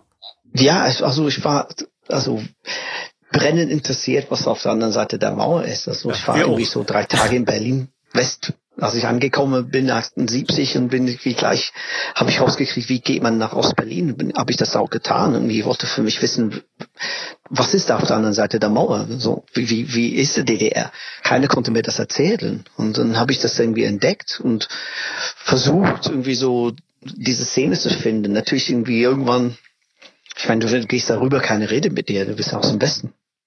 Echt, ja? Ich hätte gedacht, nur die so sind alle... oder sowas, ne? Okay. Hm. Nee. Damals nicht so, 78 nicht. Okay. Hm. Später war das ein bisschen, vielleicht ein bisschen anders, aber so 78 war das immer noch so ziemlich hart. Und hm. äh, ich war auf einem Konzert, habe ich irgendwie so eine Band gesehen, Transit hießen die. Alle oh, in Wranglers gekleidet. Die sahen alle aus wie so der Bassist von Sweet. Ja. und haben so eine grausige so Bluesrock gemacht. Und ich kam raus und habe ein paar Mädels kennengelernt, irgendwie so, und eine meinte so, ja, du kommst nicht von ihr, war? Ich meinte, nein, ich komme aus England. und dann habe ich sie ein bisschen kennengelernt, irgendwie so, und dann, und dann, dann habe ich irgendwie gedacht, das ist die, das ist die DDR-Szene, so. Und dann ja. irgendwann habe ich dann in der U-Bahn gesehen, so eine, so eine Punk-artige Typen mit so, so spiky Hair und so, so, so ein Drainpipe Trousers und ich sagte so, ey, der, der vielleicht weiß. Und ich bin hinterher gerannt. Ich meinte so, ey, hast du vielleicht eine Ahnung, wo der Underground-Szene ist hier in, in, in Ostberlin? Gibt es überhaupt sowas? Punkrock und so? Und er so, hier, sowas gibt's hier nicht. Ich meine, ja, aber so wie du aussiehst mit, ja, ich habe das im Fernsehen gesehen. Aber so eine Musik kann ich, habe ich nur im Radio gehört, im Westradio, aber hier gibt's sowas nicht. Ich hm. dachte, ja, wenn du was hörst, dann schreib mir bitte sofort. Wenn du weißt von einem Konzert oder sonst was, schreib mir hier eine Postkarte. Habe ich ihm meine Adresse gegeben und ich habe von den Typen nie wieder was gehört. ja. äh, aber irgendwie hat's dann ja geklappt. Bis, bis, also. ich, bis, ich, ne? bis, ich, bis ich Einsicht in meiner Stasi-Akte hatte. Oh. war er ein inoffizieller Mitarbeiter der Stasi. Ach nein. Und er hat er gleich gepasst. Ich habe ihn gerade in England getroffen, der sucht das Underground. Und natürlich für die DDR-Behörde das ja. Underground war nicht irgendwie Musik-Underground. Der Underground war politischer Underground. Ja, ja, natürlich. Und natürlich war ich dann gleich irgendwie so abgestempelt, irgendwie so ein Engländer kommt zu uns und will irgendwie die Underground kennenlernen. Ja. Und dann sehen sie dann natürlich, wie oft ich vorher, bevor ich diese Kid getroffen habe, wie oft ich in der DDR war, also in Ostberlin war. Also mhm. jede Woche. So ja. fünfmal die Woche. So. Was macht er denn? Er sucht wirklich, ne? So ist nicht ja. irgendwas. Aber ich habe irgendwann habe ich dann Leute kennengelernt und habe ich dann auch mit denen auch, wenn äh, spät, also für die habe ich nicht mehr Kassetten geschmuggelt, weil ich wusste, sie sind total Musikfanatiker. Ja. Und dann ähm, habe ich den so praktisch, ich wusste auch, eine Kassette wird tausendmal umgereicht, ja, ja. Mhm. kopiert und so. Auf jeden Fall. Und ähm, ja, und dann habe ich dann das irgendwie so mit den auch diese Totenhosen-Konzert dann organisiert. Mhm. Ja. Das erste. Ja, Wahnsinn. Du bist ja sowieso total in dieser Zeit komplett vernetzt gewesen. Also jeder, der den Film B-Movie gesehen hat, ähm, der sieht ja wirklich mit allen möglichen Größen aus der, aus der ganzen Künstlerszene von, von Berlin aus den 80ern.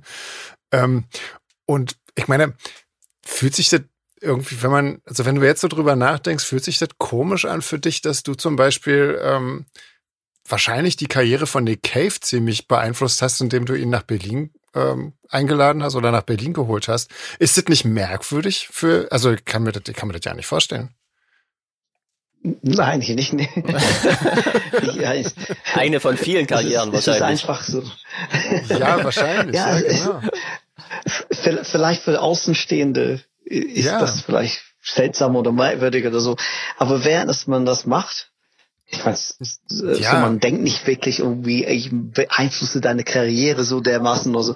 Ich meine, es ist nicht nur bloß die, der Karriere von Nick Cave, ja, also der, ja. Die, der Verlauf von so New Order nach Joy Division genau. und so, genau. überhaupt Joy Division, und, äh, so habe ich Joy Division das Konzert hier in Berlin organisiert, also mit, organ ja. mit organisiert, sagen wir so. Und, ähm, dann später der New Order auch den Einfluss von, also, also also Bernhard irgendwie in, in das Metropol äh, Diskothek. Das war so Berlins größte, äh, Europas größte Schwulenclub eigentlich war das. Ja. Aber die haben ja so elektronische High Energy Musik gespielt und ich habe ihn da hingebracht und gesagt, das, das ist so, das ist meine Wochenende hier. Ne? So, was ist das? Ja. Das war so eine Art von Musik, die er eigentlich nicht kannte. Und dann ging er nach Amerika und dann plötzlich war das genau da so das Gleiche. Ne? Und so und dann meinte, ja. Mensch, in Manchester haben wir sowas ja gar nicht.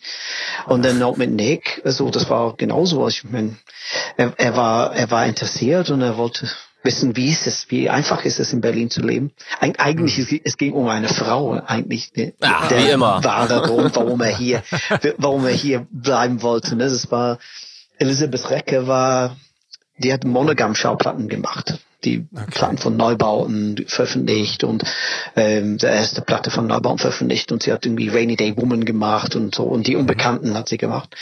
Und ähm, die Birthday Party haben im Music Hall gespielt und sie ist da hingegangen mit mir und, und, und meine Sänger von, von Die Unbekannten, wir sind zusammen da hingegangen und Nick hat sie gesehen vorne steuernd am, am Bühnenrand und meinte, was, dachte so, was ist das für eine Frau? Und dann habe hab, hab, hab ich sie vorgestellt, die beiden und erzählt, dass sie hat ein Plattenlabel hier und sie ist, sie, die geht so, so hat eine Band, die, die Haut und Thomas Fiedler und so war. Ist der Schlagzeuger von denen sowohl Schlagzeuger von den Unbekannten. Ja. Und äh, die Haut dann hatte ich dann kennengelernt und die, äh, eingeladen, das als Vorband von der Birthday Party zu spielen. Mhm. Nur, dass Elizabeth mit, mitfährt, ja, also, ja. dass er sie einfach nochmal sehen konnte. Ja. Und dann irgendwie, und dann die ganze Tour, dann fragt er mich da, wie ist es in Berlin, wie geht das denn, wie einfach ist es, eine Wohnung zu finden und so. Und ich meinte zu ihm, ja, so einfach kommst du zu mir und dann wenn das, kannst du bei mir so bleiben, so bis du eine Wohnung findest. Und das genau ja. hat er getan. Ja. Krass. Aber ich denke das nicht irgendwie so, oh, ich habe seine Karriere äh, beeinflusst in dem ja. Fall. Also das, das, das denkt man nicht in dem Moment, weil es ist nur später, das weiß man das dann später, wie, wie genau. beeindruckend das war und wie, wie, wie wichtig das war für die Karriere von, von so genau. Leute. Aber ähm, ich war, denk, war das vielleicht auch so die Idee, dann den Film mal zu machen, ähm, dass die ganzen Geschichten mal erzählt werden? Oder wie kam es zu dem Film? Wurde das dir eher von anderen herangetragen? Erzähl mal ein bisschen. Ja, so meine Nachbar, äh, der hat so ein paar kleine Kinder und er arbeitet im Filmbranche und äh, er hatte irgendwie zu der Zeit eine Sendung geschnitten mit Jörg Hoppe, das ist der äh, Produzent von B-Movie. Mhm. Mhm. Und zusammen haben sie erzählt über die Zeiten, so Berlin Mauer und so. Und er meinte, ja, wie soll ich meine Kinder erklären, dass es sowas gab, so wie eine Underground-Szene. So. Ja. Die haben ursprünglich gedacht, wir machen eine, so eine so eine 90-minütige Video mit Musik aus der Zeit mhm. und wie und nur Filme aus der Zeit. Äh, Images aus der Zeit. Und eigentlich ist es ja. ein bisschen angelegt, ange, angelegt an, an, an dieses äh, Berlin Super 80s äh, mhm. DVD-Set, was mhm. alles super Filme betont wurde mit Musik aus der Zeit. Mhm. Wollte einfach eine Art Film machen daraus. Und dann, ja. ähm, er wollte von mir, dass ich die, die Restauration von den, von der Musik machen. So, das klingt im Kino gut in 5.1 Surround Sound. Okay. Und dann habe ich gesagt, okay, das kann ich machen. Dann dachte ich mir, oh, ich habe ein paar Filme hier, so ein paar Sachen hier, da kann ich ihm irgendwie andrehen. Vielleicht, vielleicht kann ich auch ein bisschen extra Geld verdienen damit. Dann habe ich ihm gesagt, hier sind ein paar, paar, paar Sachen, vielleicht findest du ein paar Szenen, was du verwenden kannst. Ja. Und er so, was ist denn das für ein Zeugs? Also hat er mich irgendwie so ein paar Tage später angerufen und er war völlig baff und meinte so, wir müssen reden. dachte, oh, Scheiße, das glaube ich. Das ist ganz dringend, komm zu mir. Ich ging dann zu ihm nach Hause und er meinte, was ist das für ein Zeug? Und ich dachte, Scheiße, was habe ich denn gegeben? so Kiste Videos, Mensch, ich kann das so Porno, so irgendwas, keine Ahnung. So, war total so, so, so ein bisschen verwirrt. Und er meinte so, erzähl mir bitte von deinem Leben, weil ich weiß ja gar nichts. und dann habe ich ihm angefangen zu erzählen und dann so, okay, das ist eine Geschichte, ist gekippt worden und so, erzähl mal deine Zeit aus Berlin, ja. wie es war für dich und wie das, und dann so ist dann B-Movie entstanden.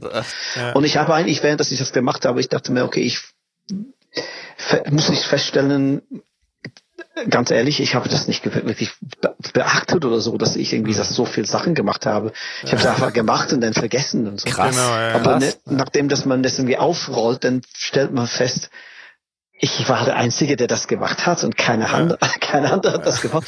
Das muss ich irgendwie erzählen für die Nachwelt, weil sonst Auf keine glaubt mir.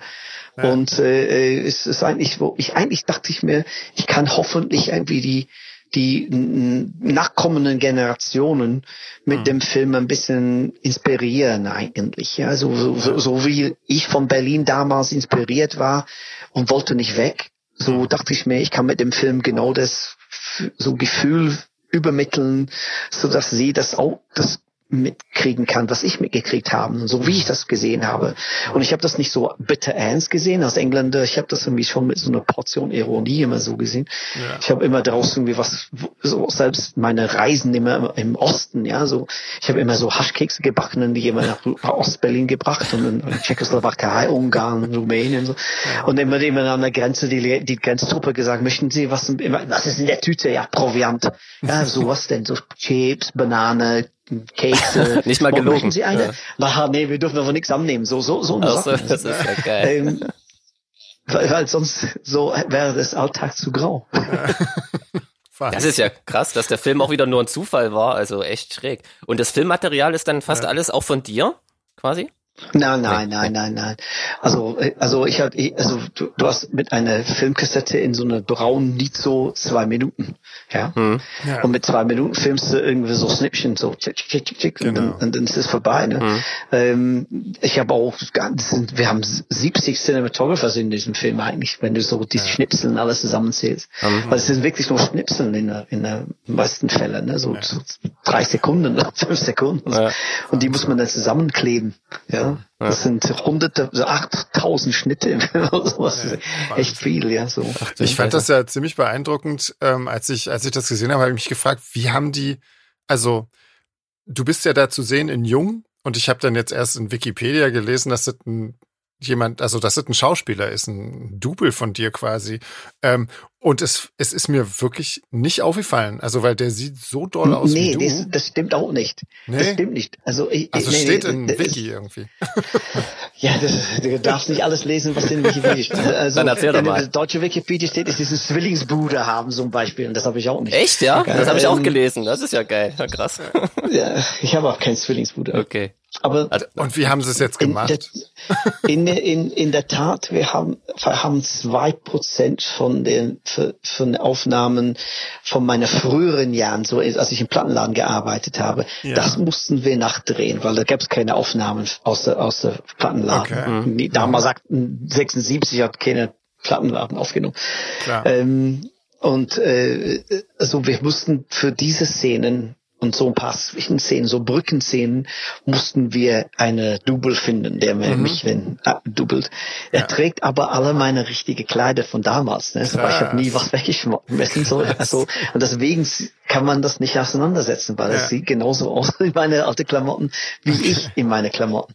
Und äh, das, deswegen ist es relativ schwer auseinanderzusetzen. Aber wenn du mich pe- wirklich siehst in, in Wirklichkeit, das Dann bin ich wirklich. wirklich. Krass. Ja, ja. Wahnsinn. Ja. Also, das finde ich ist euch auch super cool gelungen. Ja. Auch, also damals konnte man sich schon denken, dass jetzt nicht alle Szenen echt entstanden sein können, aber du merkst echt erstmal so keinen Unterschied. Du denkst, es geht, es ist echt Nee, flüssig nee. Und du kannst kaum auseinanderhalten, Genau. was, was ist jetzt original. Ja, wegen, wegen der Kleidung. Wegen, wegen der Kleidung in, der- in Hauptsache. Also das, das, zum Beispiel er trägt meinen Ledermantel, was ich hatte und so. Mhm. Und, oder, oder meine äh, Lederjacken und so was hatte, trägt er die ganze Aber Zeit. da ist doch auch viel Material Schuhe. dabei, ähm, wo du direkt auch so DDR-Autos und so auf der Straße siehst. Das, das muss ja schon authentisch sein. Ist das von, von deiner Arbeit Ja, ja, damals fürs genau, britische genau. Fernsehen oder? Nee, nee, also die, sind, die, die haben wir von der BSDU teilweise oder von irgendwelche so DDR, so RBB oder sowas haben sie uns gegeben, so Sachen, die an der Grenze so. Ah, okay. Äh, aber weil man durfte nicht an der Grenze filmen, natürlich. Ne? Ah, okay. Das war strengstens verboten. Ja. Und das habe ich nicht gewagt. so andere Sachen habe ich gewagt, aber so Filmen und Grenze habe ich nicht gewagt. Ja. Ah. Aber da bist du dann gleich Spion und dann kommst du dann irgendwie in an, andere äh, Quartier. Ja, Krass. Wahnsinn. Und wie, wie war denn für dich, nachdem der Film draußen war, so die Reaktion und so? Hast du also damit gerechnet? Das dann kam ja sicherlich einiges an cooles Feedback. Und erzähl doch mal ein bisschen, wie so die Zeit danach war und wie du das wahrgenommen hast. Ja, das war für mich schon so, so nervenzerreißend, muss ich sagen. ich sehe alle so mögliche Fehler drin. Oh man, hat mir das Sachen und das noch. Aber, aber ja, ich meine, das ist bei den Leuten gut angekommen und was sie eigentlich für sich irgendwie aus dem Film äh, mitbekommen haben. Teilweise Leute, die wussten gar nicht, dass wir so eine Szene hatten in West-Berlin. So, Echt, ja? Selbst Leute, die in West-Berlin gewohnt haben, haben das nicht mitgekriegt. Und dann so, und erst recht die Leute in, in, in Ostteil der Stadt. Sie haben wirklich nichts davon gesehen und gewusst irgendwie so. Für die war das eine Art Offenbarung, diese Film zu sehen. Und natürlich sind sie auch dankbar, dass man das irgendwie so auch festgehalten hat und so in der Art.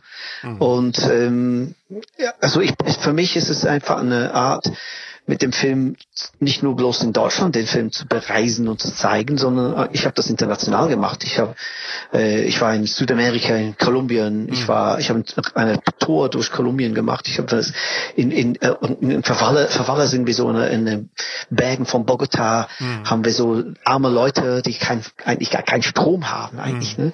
Äh, wir haben so eine Leinwand aufgebaut und haben wir das denn die Leute gezeigt. so, cool. so. Und die wussten ja gar nichts.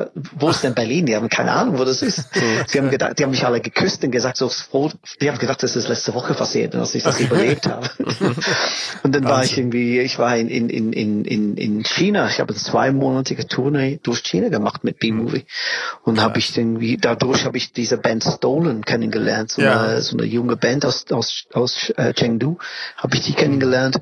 Und äh, äh das, das war, die sind hingekommen, um den Film zu sehen und waren auch genauso beeindruckt und begeistert wie jemand irgendwie aus Deutschland. Ja, ja. also das war, es ist ein schönes Gefühl zu sehen, wie die Leute da äh, sehen eine Art Hoffnung auch in, in, in, in ihrem Leben, wenn es dann wieder ein bisschen vielleicht so mhm. trist aussieht oder so. Ja. Ich habe mir so gedacht, wenn ich jetzt so Schüler wäre und wäre einfach interessiert an jüngere Geschichte, ähm, das wäre so cool, sich einfach diesen Film reinzuziehen. Irgendwie, das ist tausendmal cooler als jeder Unter Das machen sie aber. Ja, das kann ich mir echt vorstellen. Das machen, das ja, machen, cool, das, ja. das, das, machen sie bereits. Also in, in, in, in, in, die, in die viele Schulen. Ich war in viele Schulen hier in Berlin. Oh, die haben's äh, gut, cool. Und, äh, äh, ja, ja, also und, und auch entweder die bringen das irgendwie zu in in einer Klassenzimmer oder so und zeigen das Film oder im Kino selbst und dann bin ich irgendwie äh, natürlich nach, nach dem Film dann erzähle ich dann mhm. äh, was immer die Leute wissen wollen natürlich. Und ist das cool oder nervt dich das manchmal so ein bisschen jetzt hier äh, Zeitzeuge zu sein? Nee, das nervt mich nicht. Ah cool, schön. dann haben wir ja Glück. Nicht. Nein, das nervt mich nicht. Ja. Ich meine letztendlich ich weiß, dass wenn ich weg bin, dann ist, dann kann ich das nicht mehr erzählen und, und ja. ähm, man hat nur diese eine Chance, das zu, zu, zu übermitteln. Und eigentlich will ich, dass die Leute nicht immer so ein falsches Bild aus der Zeit mitnehmen, dass sie mhm. denken, es war so super einfach oder so oder irgendwie. Ja. Mhm. Ähm, wir hatten echt wirklich ein, zu der Zeit auch eine sehr schwere, schwere Zeit. Es war auch nicht einfach so in, in 80er Jahre Berlin. Mhm. Ja, es war wirklich schwierig und, und aber trotz aller Hindernisse, die uns vorgelegt wurden, konnten wir recht irgendwie frei sein. Ja, also es war so, das war eine eine Freiheit, die man heute eigentlich gar nicht mehr hat. Ich hab, da habe ich mal eine Frage, die schließt dran an, die interessiert mich wirklich brennend. Als ich das Buch von Alexander Hackel gelesen habe, ja. fand ich interessant, da habe ich noch nie einen Gedanke dran verschwendet, aber für ihn scheint der Mauerfall ja wirklich ein traumatisches Ereignis gewesen zu sein. Also man merkt richtig, auch wie der Ton ganz anders wird und offensichtlich war danach für ihn erstmal alles scheiße jetzt mal vereinfacht gesagt. Und, und er hätte sich fast gewünscht, dass die Mauer stehen geblieben wäre. Wie, wie hast du das so wahrgenommen? War das ähnlich? Naja, ich, ich meine, so für die, für, für, ich weiß, ich weiß nicht, wie oft denn Alex äh, im Osten war. Ich weiß, dass Blixer nur einmal als kleines, kleines Kind im Osten war und als Erwachsener nie in, in der DDR war. Mhm. Sie hätten ihn sowieso nicht reingelassen, wie er ausgesehen hat. Wahrscheinlich, ja. Aber Ganz offensichtlich, ja, so, so, wenn du ein bisschen punky-mäßig gesehen hast, haben sie dich nicht auf der Straße gelassen. Mhm. Und ähm, für mich war das einfach, also ich dadurch, dass ich auf beide Seiten dieser Mauer äh, kennengelernt habe, war für mich irgendwie auch so. Ich kann nicht sagen, dass es traumatisch war, weil ich ich war froh für meine Freunde da drüben, dass sie endlich irgendwie diese Freiheit hatten. Natürlich, das, das was, was am schlimmsten war, war die Tatsache, dass jetzt wird Berlin wie Darmstadt oder so. Oder, keine Ahnung, wie so eine normale, ganz normale, stinknormale genau. Stadt werden oder mhm. so. Der Angst hatte ich und, und die Tatsache, wir wussten auch, aber jetzt geht, gehen die, die Mietpreise jetzt hoch. das wissen wir alle, dass jetzt ist meine Miete jetzt nicht mehr 80 Mark. Das würde irgendwie in, in, in wenige Jahren irgendwie mehr sein. Ja. Äh, es hat seine Vorteile, seine Nachteile. Ne? Die, die Freiheit, was wir hatten als Künstler und so, wären richtig so wirklich ein ganz einzigartiger Ort zu leben, die keinen interessiert hat, außerhalb von uns hier in der Stadt. Ähm, aber was wir denn ausgetragen haben in, in, in der Welt, ja, so was Berlin irgendwie so dargestellt hat mit Malaria oder Neubauten mhm. und so, das war schon für mich das war etwas, das für mich sehr wichtig, ne? dass, dass meine, meine Landsleute mitkriegen, was hier in Berlin abgeht, musikalisch und künstlerisch generell. Oder weil sie haben gar keine Ahnung gehabt, was in Berlin einfach losgeht. Und und äh, äh dieser so praktisch diese Propaganda-Version von so Ende des Krieges, was was man von Deutschen halten sollte und Deutschland generell halten sollte. Als ich das erste Mal so 76 nach Deutschland kam, wusste ich, dass das schon ein reine so fake war. Es war so eine, so eine Lüge eigentlich, ne? das ist das, mhm. was wir uns vorgestellt haben. Und ähm, die mehr ich kennengelernt habe, die mehr Verständnis hatte und, und die mehr ich wollte dieses Bild kippen und das darstellen, dass Deutschland und die Deutschen und das, was wir hier machen als Künstler, ähm, was ganz anderes ist und so. Und, und natürlich mit der Mauerfall für mich persönlich, es war ein Schock, ja klar. Mhm. Ich konnte sowieso nichts dagegen machen. Es war irgendwas, was, was ich irgendwie so die ganze Zeit so gegengearbeitet habe, kann man, kann man sagen. Meine ähm, musikalische Einflüsse in Osten und so. Aber danach kam dann Techno und es hat irgendwie einen kompletten neuen Pflaster eröffnet. So, genau. Es war genauso und noch, noch geiler als vorher, fand ich das, diese ja. ersten Jahren. Ja, das war so dann wirklich eine ganz, ganz andere Feeling und, und man war auch wieder frei. Und dann die, die ganze Clubs, das ist sowieso in der Todesstreife stand, mhm. äh, da hatte sowieso keine Achtung da. Stimmt, du bist, bist gleich wieder, gleich wieder voll eingetaucht, ne? Und hast äh, einfach das Beste mitgenommen. Erzähl doch mal ein bisschen aus der Zeit. Also ich komme jetzt nicht so vom Techno, aber ich kann mir vorstellen, dass das auch aufregend und ähm, spannend war und erzähl doch mal ein bisschen, bitte. Es, es, war, es war super spannend. Ich meine, du musst dir vorstellen, so Techno im Westberlin war wirklich eine Handvoll Leute. Wir waren mehr als vielleicht 150 Leute oder sowas, die eigentlich so eine Musik eigentlich gehört haben. Mhm. So, so Dimitri Hegemann, der hatte einen Club im, erstmal in der Köpenicker Straße in so einer Wohnung. Ja, er hat irgendwie so, sein Kumpel hat irgendwie so ein Loch in seinen Küchenboden gesägt mit äh, Zugriff zu seiner Keller und da haben sie einen Club gemacht. UFO.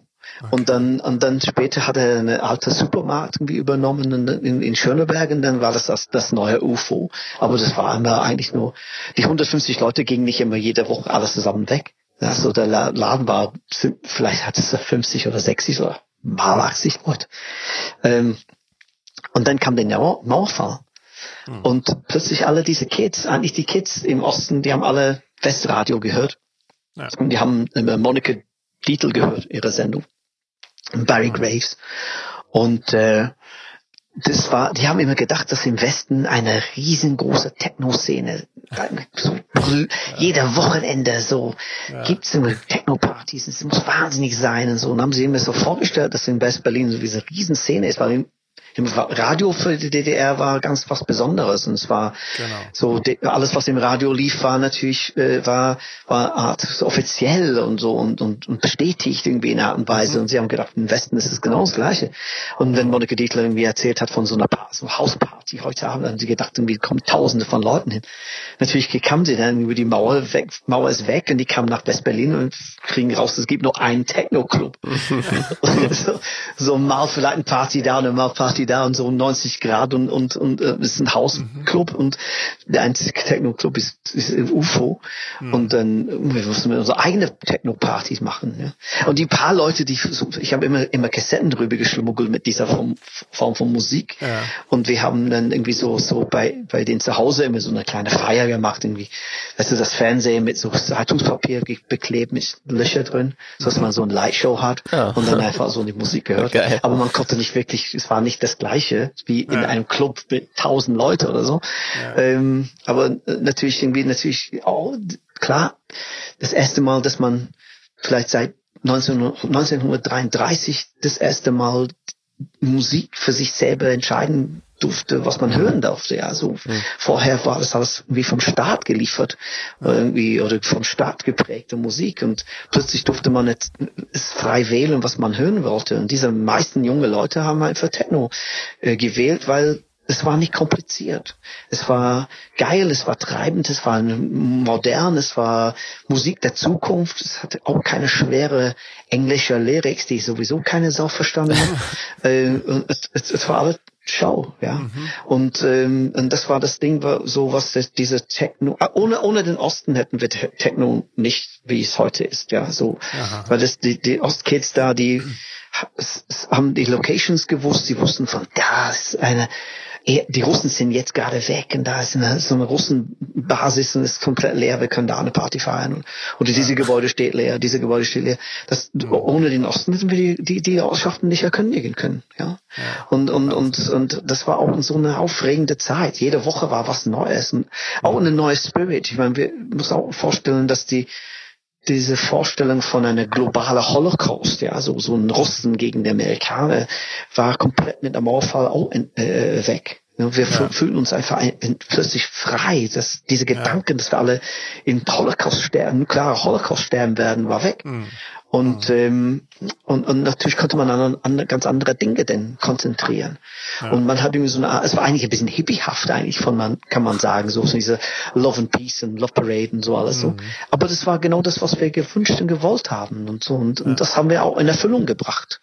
Und wir haben auch mit Love Parade auch natürlich auch die, die Leute gezeigt, wie das geht. Wir können alles zusammen tanzen auf die, auf die Straße umsonst und alle diese Gefühl von Zusammensein und glücklich und froh und so. Und es ist egal, welche Hauptfarbe du hast, es ist egal, welch, von welcher Background du kommst, ob du reich oder arm bist, ob du eine Mercedes fährst oder ein Trabi fährst, ist auch scheißegal. Mhm. Wir sind alles zusammen auf die Tanzfläche. Und das war das Message, was ich eigentlich auch für mich persönlich auch irgendwie in die ganze Welt so bringen wollte mit, mit, mit Techno. Ja. Und natürlich irgendwie nach der Mauerfall, ich habe diese Division-Platte dann irgendwie dann so gedacht, okay, was machen wir denn jetzt mit Division? Mhm. Die Platte, die Platte haben wir in der DDR gemacht, aufgenommen und ja. jetzt ist plötzlich Westen offen und die Jungs aus der Amiga Studio wollten unbedingt die Platte im Westen produzieren zu Ende. Mhm. Und dann haben wir dann ein Vielklangstudio genommen und haben wir dann die Platte okay. im Westen produziert. Das war der erste Joint Venture Platte, mhm. so zwischen Ost und West.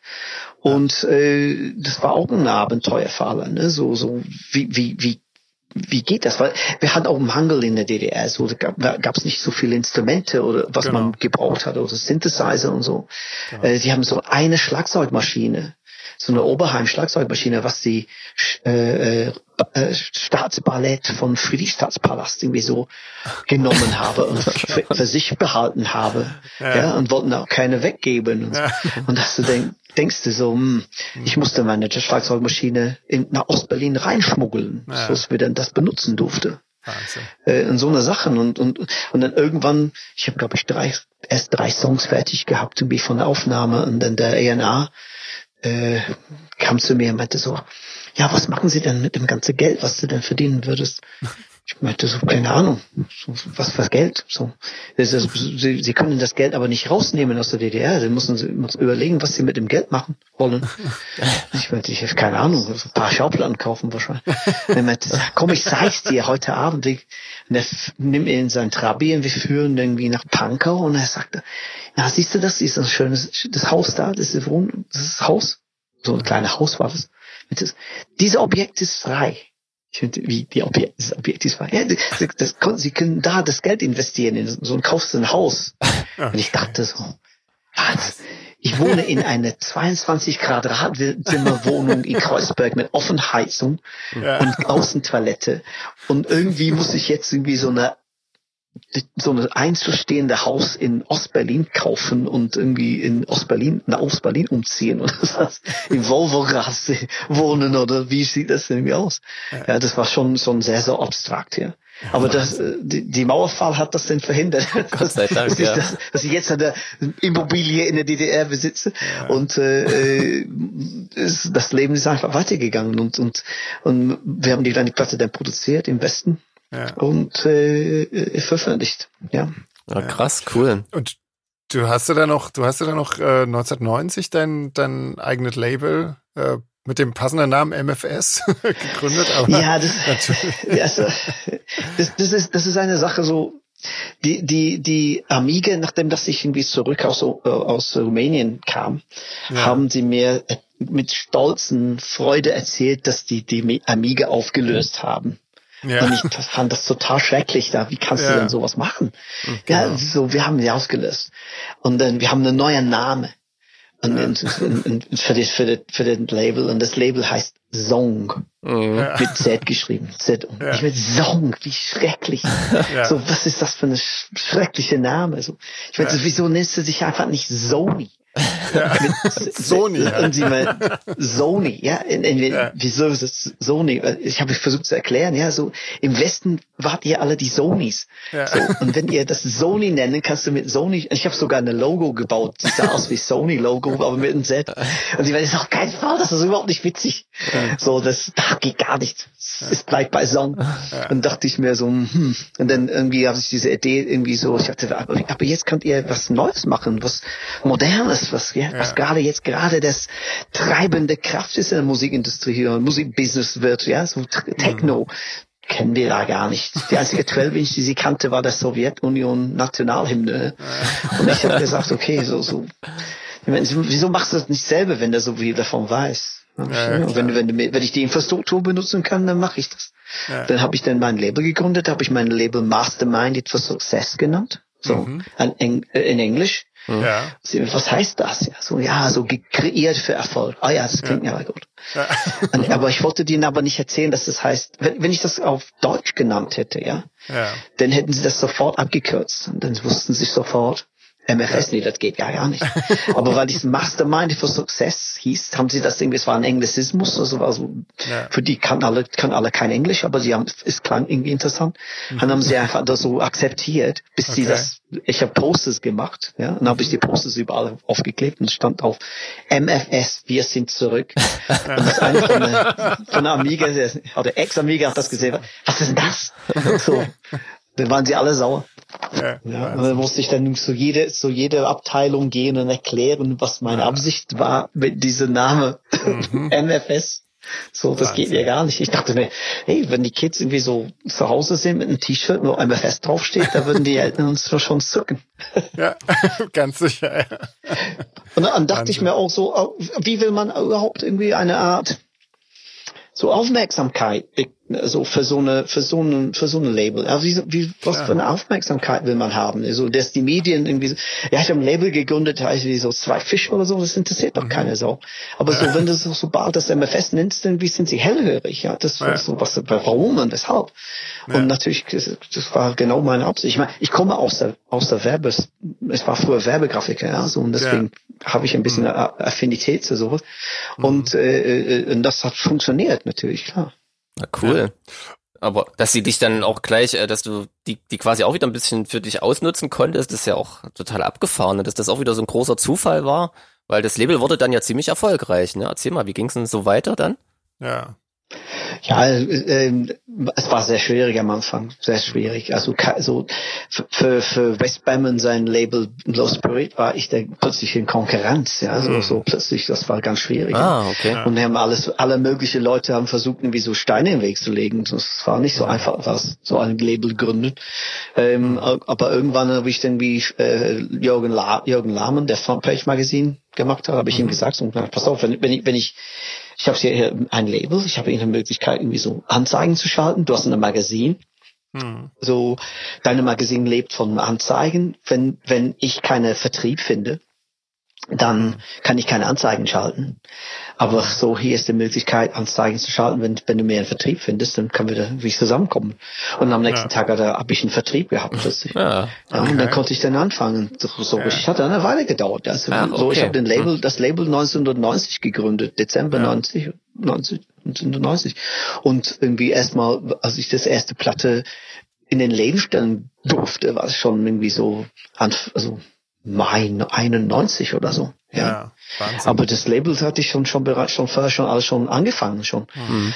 Ähm, und natürlich irgendwie so, ich habe dann irgendwann gedacht, irgendwie so, ich will nicht das gleiche machen wie Westbam oder die anderen. Ich will eigentlich schon eher mehr so diese Euphorie und mhm. Glücksgefühle und dieser Feeling, was die Leute irgendwie auf die Tanzfläche haben.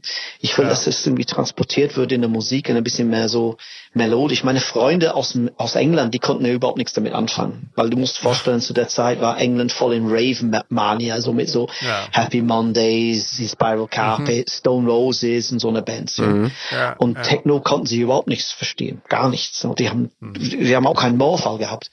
Die können das gar nicht verstehen. Und ähm, ich habe äh, meine Freunde, die haben Techno gar nichts verstanden. Die meinten so, ja, wo ist der Melodie?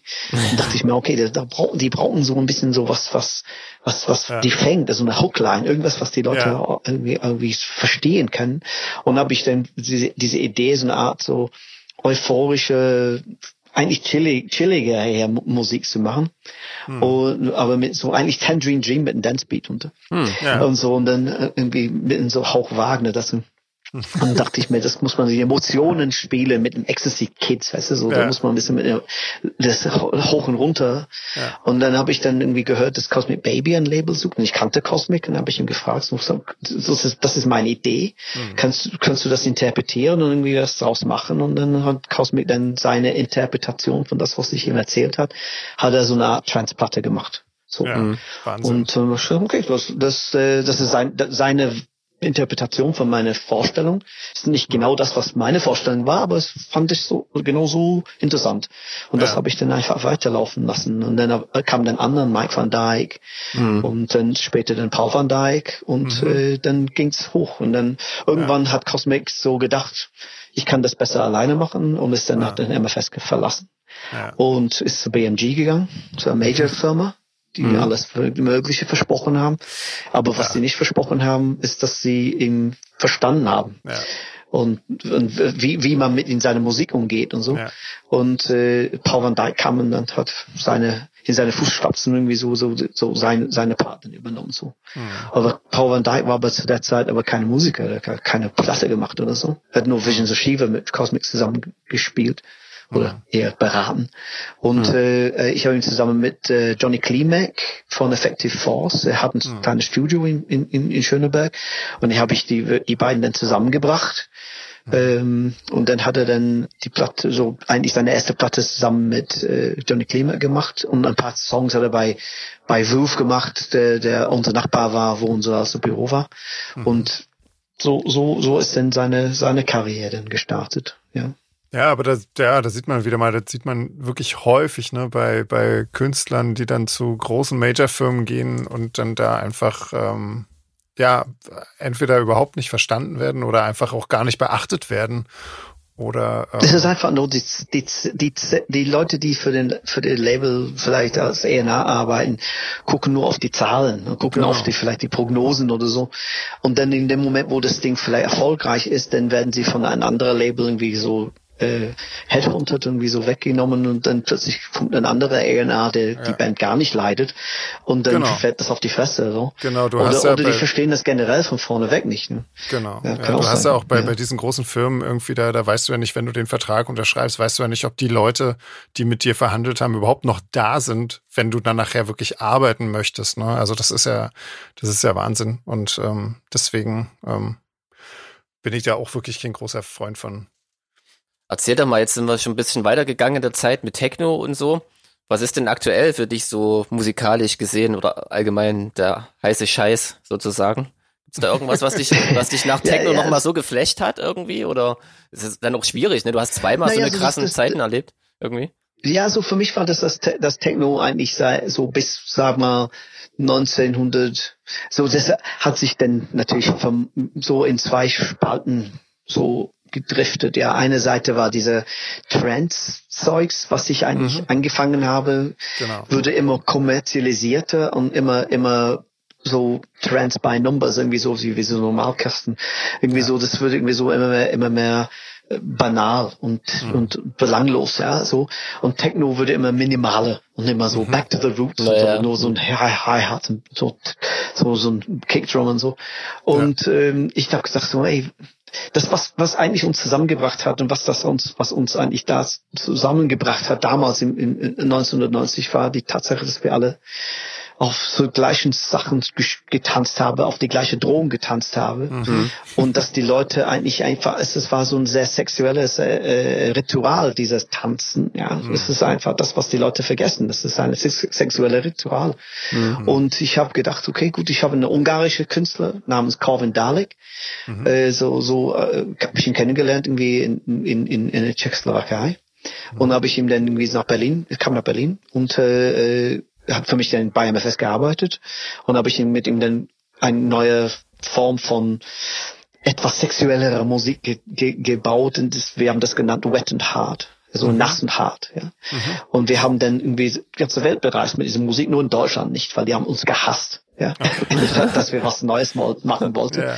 Aber wir haben das gemacht. Wann, wann war das um, ungefähr so zeitlich, dass man das ungefähr so einordnen kann? Wann war das so? Welche? Wetten haben wir 99 ah, angefangen. Okay. Hm. Mhm. Und äh, das ging bis Corvin hat gesagt, so äh, wie bis 2007 hat er dann irgendwie aufgehört, äh, aufzulegen und hat gesagt, ich, ich lege nicht mehr auf und hat, ist zurück nach Ungarn gegangen mhm. zu der Zeit. Und mhm. ähm, und dann habe ich dann gedacht, okay gut, dann gehe ich zurück ins Studio und mache ich einfach einen Produzent, aber aber so dieses Western Hard Zeit, wir waren überall, wir waren auch in China gewesen, wir haben so mehrere Tourneen in China gemacht, wir, haben, wir waren äh, sehr oft in England gewesen, überall in Europa, mhm. äh, Südamerika, Mexiko, mehrmals, irgendwie USA, tausendmal. Mhm. Äh, das war überall irgendwie die, die, interessant für die Leute, weil es irgendwie so eine ganz andere, es war nicht Techno, es mhm. war auch nicht Trance, es war auch sehr, sehr treibend, aber es war sehr sexuell, ja. Mhm. Und das fand der, und besonders, besonders, wir sind besonders gut angekommen in so sehr hardcore christliche, christliche Länder. Okay, krass. Oder, oder religiöse Länder. Überraschung. Wo, wo, wo, wo Sex ein bisschen wie unterdrückt wird, ne, so ja, ja. Irland oder so, oder, oder China, mhm. ja, so, und, äh, aber es kam super gut an und und ähm, dachte ich mir, es ist, es ist, etwas, was immer noch fehlt in der ja. Musik in vielen Teilen, das ist die Sexualität. Mhm. Und das ist bei mir noch nicht aufgegeben worden, diese Art von Musik zu machen. Aber ich mag das in meiner in meine jetzige Form von Musik. So, ja.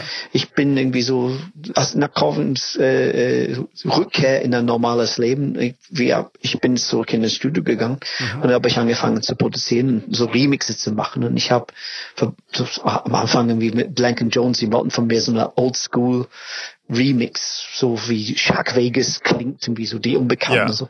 Mhm. Und ursprünglich wollte ich das ja gar nicht machen. Mhm. Ich dachte mir, oh, ich war schon da, ich will es nicht mal ja. machen. Mhm, genau. Vocal Music mit Vocals und so, Gesang. Mhm. Aber sie haben mich überredet. Dann habe ich das dann gemacht und es hat irre viel Spaß gemacht. Ja. Und dann kam eins nach dem anderen, ne, so The Cure ja. und irgendwie so Pet Shop Boys und was weiß ich.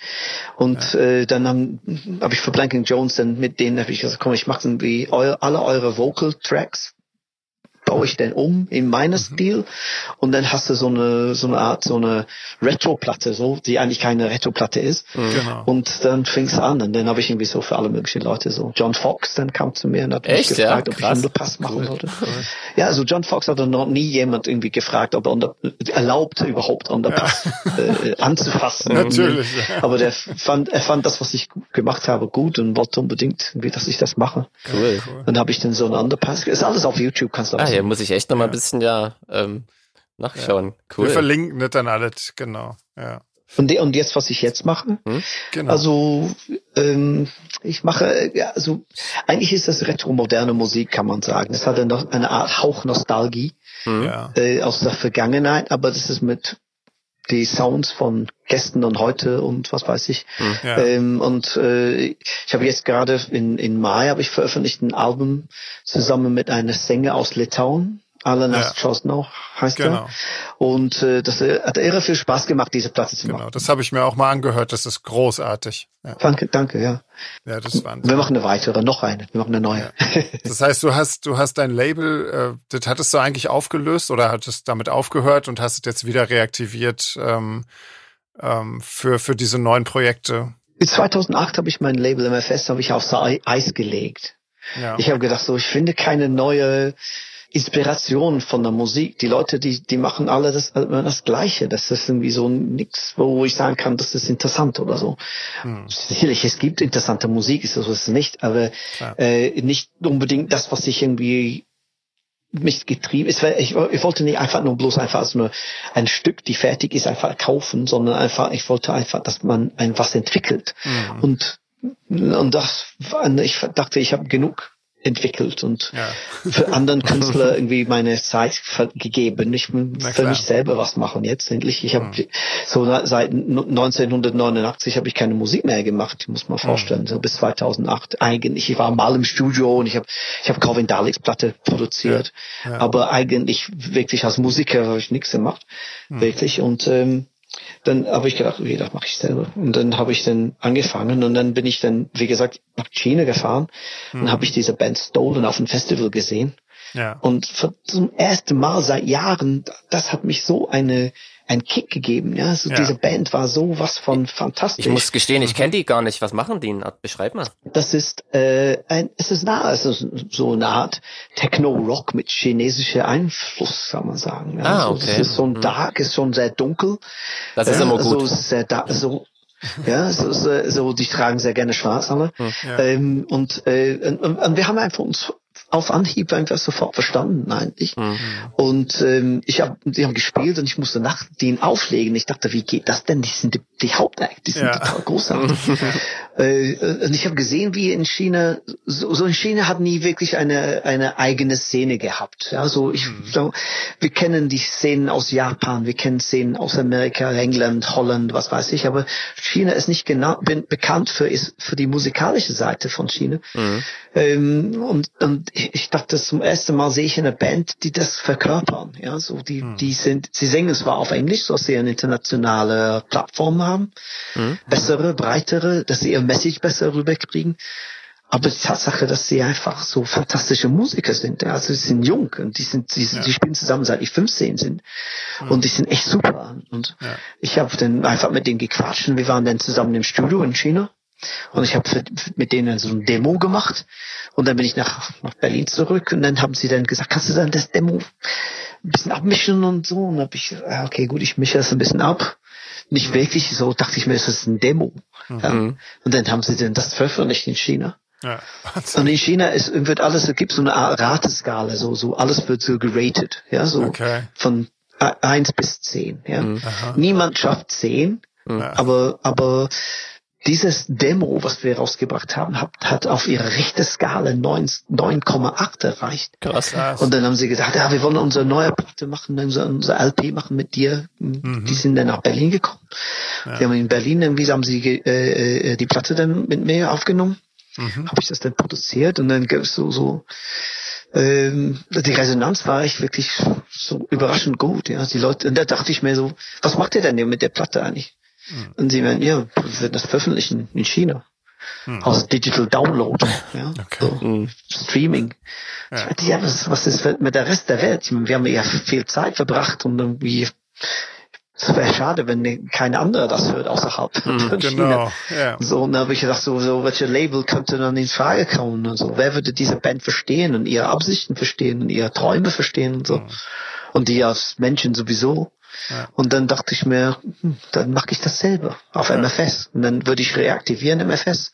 Ja. Ich habe ein neues Band und hier eine neue musikalische Stilrichtung letztendlich, weil es eigentlich ist eigentlich Techno-Rock-Musik, ja, wenn man das so haben will. Ja, so ist es Techno-artig, aber auch gleichzeitig rockig. Genau, die haben auch einen Schlagzeuger, ne? Ich habe mir das mal ange angeschaut. Da gibt es ein paar Videos auf YouTube und es ist wirklich ähm, neu auf jeden Fall. Neu und wirklich cool. Also sehr, sehr. Es war was anderes, ja. So. ja.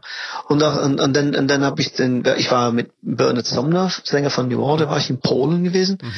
auf einem Seminar und dann irgendwie, er meinte, was machst du jetzt gerade? Und ich meinte, ja, ich habe gerade eine Platte von so ein paar junge Chinesen produziert. Und er, was, kann ich das hören? Habe ich ihm das gegeben? Und äh, dann hat er letztes Jahr sie eingeladen, dass sie als Support von New Order auf ihrer Europatournee begleiten. Ja, und dann das, um diese Zeit letztes Jahr waren wir mit New Order auf Tournee wir waren in Paris, wir waren in Brüssel, Amsterdam, Prag, Berlin, München, ja. ja. Wahnsinn. Und, und dann sollten wir nach Japan, dieses Jahr im März wollten wir auch mit New Order nach Japan. Aber mhm. natürlich dann kam der Coronavirus und das hat Klar. alles dann äh, verhindert. Ja. Wir geben nicht auf, ne? Mhm. Wir so, wir werden warten, bis es irgendwie möglich ist, das zu tun und dann werden wir das dann natürlich machen, ja. irgendwann. Aber da China jetzt gerade wieder eine zurückgekehrt zur Normalität. Jetzt ist, ist sind Stolen jetzt gerade auf Tournee in, in China. Okay. Und die haben letzten Samstag so eine fantastische Konzert ge ge gegeben, irgendwie äh, in Shanghai mit der Perlturm, also Pearl Tower, hm. und diese Insel da äh, an der Bund irgendwie als Backdrop, als, als, als, als Kulisse. Ne? Krass. Ja. Du musst die Fotos gucken auf, YouTube, oh, ja, auf Internet wir, ja. von denen. Ja. Es sieht total geil aus. Ne? Und natürlich irgendwie so die Band durch die, durch diese Tour mit New Order haben einen ganz anderen Status jetzt erreicht Klar. in China. Ja. Und dann sind der Hoffnungsträger vielleicht so für, und die sind ja. jetzt letztendlich der bekannteste Band aus China. Ja, weil ja. wenn man so Leute kennt, die, die die gesehen haben hier mhm. im Westen, die sind äh, echt gut abgeschnitten. Ne? Ja, Krass, cool. Und, und jetzt geht's weiter. Und jetzt gerade habe ich gerade einen Remix von New Order gemacht. Mhm. für ihre neuen Single. Mhm. Und ich habe gerade so für, also während der Corona-Zeit habe ich irgendwie so ein paar Sachen gemacht für ähm, eine Band aus Holland, Birmingham Electric heißen mhm. die, habe ich ein paar Songs mit denen gemacht. Okay. Und dann habe ich für eine mexikanische Band, die in Hongkong, so, die kommen nicht aus Hongkong jetzt gerade raus, die sind da fest, aber die Gott. sind aus Mexiko. Seit, ja, äh, seit ich habe für sie, für, ja, schon schon eine Weile jetzt inzwischen, also schon oh ein Jahr. Oh ähm, äh, ich habe ich hab mit denen für die, die heißt Dear, Dear mhm. MX, mhm. Okay. habe ich einen Song mit denen gemacht, das ist also Remix für die gemacht. Und dann auch von der deutschen Band Cemetery Sex Fairies habe ich einen Song gemacht, mhm. Tanzer, Tanzerline heißt das. Okay. Und äh, das hat total Spaß gemacht. Und ja. Oh ja, so es geht weiter. Also und ich mache jetzt gerade eine neue, ich stelle neue Platte zusammen mit äh, Mixe, was ich gemacht habe von anderen. Okay. Ein paar eigene Tracks natürlich, aber so, aber mit meiner Zusammenarbeit mit äh, verschiedenen Künstlern so.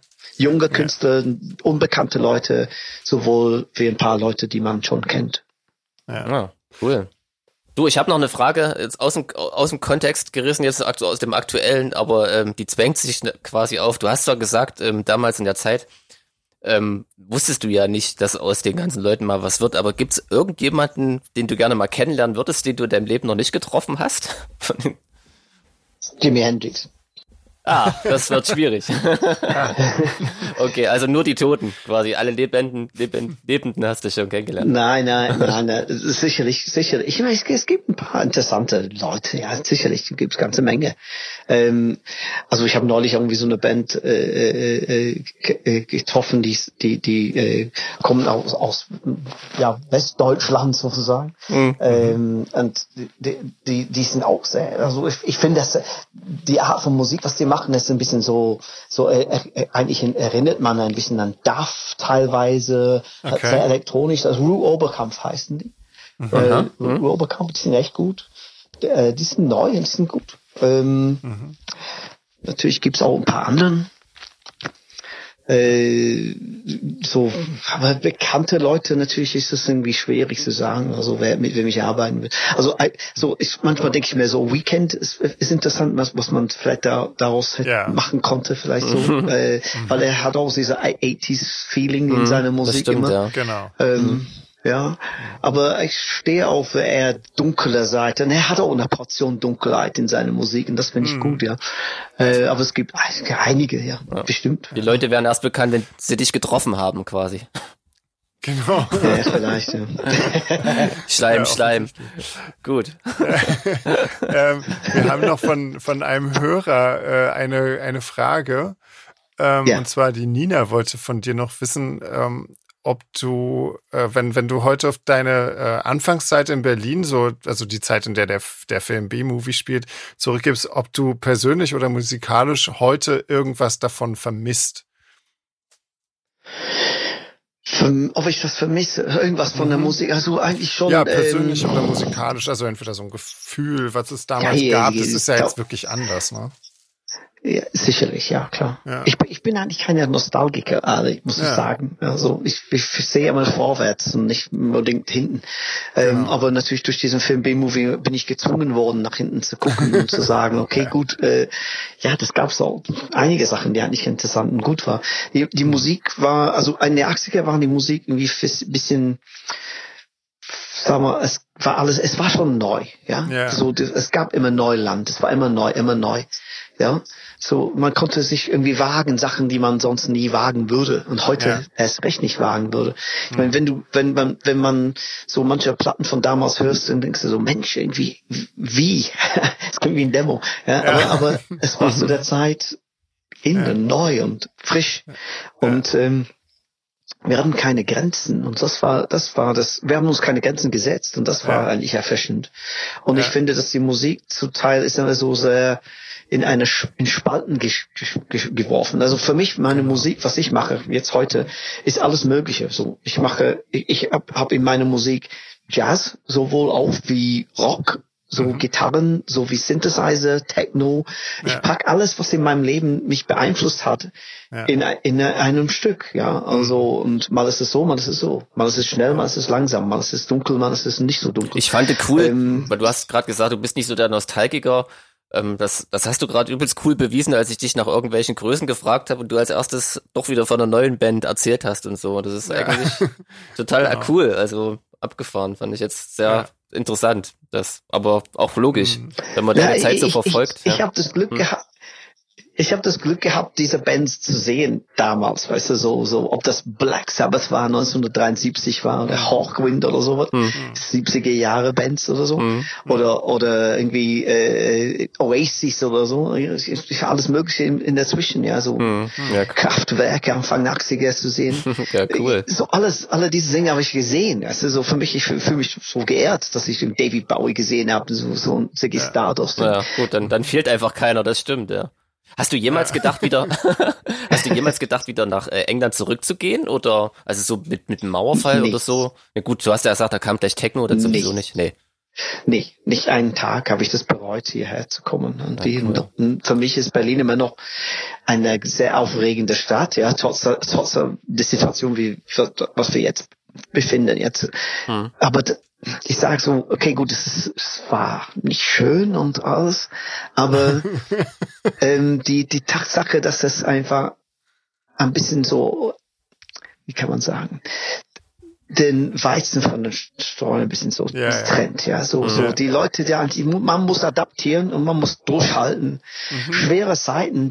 Die Leute haben das einfach viel zu, viel zu gut gehabt, ganz ehrlich, ja. Alles war schon alles geregelt, alles war schon so, wie es sein soll und so, alles war mhm. perfekt und, und plötzlich irgendwie so kommt irgendwie einen, wirft irgendwie den Spanner im, im Werk und so und dann plötzlich ist es irgendwie so, äh, weg, ja. So diese, mhm. diese, Wohlbefinden, ja, so und, ja. und ich finde, das ist irgendwie so dieser Struggle, die man jetzt irgendwie so, dieser Kampf, die uns dann bevorsteht, mhm. sollen wir davon irgendwie was lernen und sagen so, ja, so die, so die Techno-Zeit ist jetzt endgültig jetzt vorbei für den Moment, ja, mhm. so, mhm. Ja. so Techno ist clubmäßig, wir müssen uns umdenken. Die Leute ja. wollen Musik hören, die wollen Musik äh, äh, äh, äh, äh so mit mit mhm. Wörter hören, ja. weil die Musik, die Musik ähm, damals mit Techno war voiceless, also da war keine ja. Stimme, da war keine Gesang. Mhm, genau. Nur das Ding ist war ähm, das, das mit, mit der mit der äh, äh die, die die die Leute jetzt, die sind inzwischen äh, so, die haben durch das Internet haben sie Englisch gelernt, kann man sagen. Mhm. Ja, so. Und die ja. haben jetzt eine Stimme. Mhm. Ja, so vor, vor 30 Jahren die Leute kannten kein Englisch, aber jetzt mhm. inzwischen die die Leute, die jetzt 20 sind, die können Englisch und die können ja. auch Internet und so und und, ja. und und jetzt haben sie eine Stimme und die, die, jetzt wollen sie ihre Stimme erheben mhm. und ich finde, dass ich habe eigentlich gehofft auf dies dieser 20er Jahren in den 21. Jahrhundert. Mhm. Das ist eine Art so Revival von den 20ern aus dem 19. Jahrhundert mhm. war, so dass sie, dass man so eine Roaring 2020s hat, ja, so so einen so durch den Zweiten Weltkrieg, also Ersten Weltkrieg, sorry, irgendwie mhm. entstand irgendwie so ganz neue Impulse im nach, nach dem Krieg. So neue Musik, neue Styling, neue Kleider, noch alles so war neu, Filme, alles, ja, was wir kennen aus der Weimarer Republik. Und ich denke, dass wir sind in, auf, in so einer Situation jetzt gerade, wo wir müssen uns umdenken und wir müssen ja. einfach so, so sehen, die Musik die Instrumente sind noch nie so billig gewesen. Also Behringer Synthesizer für 200 Euro, das schlagt so, so, so Drum Machines wie für next to nothing. So, das, ja. das ist erstens eine Sache. Äh, äh, man, man kann alles mischen. Es gibt keine Grenzen, es gibt auch keine, keine Regeln. Genau. Und wir genau. sollen uns nicht irgendwie diese Regeln immer so, so, es muss so sein. Also mhm. ich, das ist, was ich muss sagen, ich hasse das dann so, so eine Sachen so wie Spotify oder so, mhm. wo sie die, die Grenzen setzen, die Regeln setzen. Mhm. So Musik, Musik und Kunst hat ja keine Regeln. Ja, mhm. es muss nicht so sein, so sein. Der, der Bassdrum muss, muss nicht immer so vier ja. Takte vorne weg haben oder sowas und nicht unbedingt, ja. Ähm, es kann beginnen, wie es will und wie es sein muss, ja. ja. Und äh, es muss aus dem Herzen kommen und nicht irgendwie aus irgendwie von irgendwelche YouTube-Tutorial, die sagt, ja. dir befehlt, was es, wie es sein muss. Ja. ja. So sehe ich das zumindest. Ich, auf jeden Fall. Ich habe letztens äh, gerade irgendwie so eine Werbung bekommen, wo du deine deine Songs für Spotify äh, Playlisten ähm, analysieren kannst und wir sind komplett durchgefallen. Ja, sehr gut. Immerhin. Ähm, aber das, das, ist doch absurd, oder? Also ich meine, jetzt dann, dann sagen sie dir, ja, okay, du musst da und da noch irgendwas an deinem Song ändern, damit du von irgendeinem Idioten in, dein, in die Playlist kommst oder so, wo ich dann sage, ja, aber dann ähm, ist es gar nicht mehr das, was ich machen möchte, oder was? Das ist doch Bullshit nee, irgendwie. Keine Kompromisse machen. Also genau. Ja, eben, das ist, das ist halt irgendwie. Ja, ich glaube, nur so kann es überhaupt gehen. Ich, ich, ich, ich, gehe, ich gehe davon aus, so wenn ich Musik mache, würde ich diese Platte kaufen wollen, wenn ich das irgendwie von jemand genau. anders hören würde. Genau. Ja, und wenn ich das ja. selber nicht kaufe, kaufen würde, dann, dann würden sie das nicht veröffentlichen. Genau. Ja. Sollte man eigentlich meinen, dass das für alle Musiker gilt, war. das ist eigentlich, aber. Ja. ja. Man wünscht sich das. Naja. ja.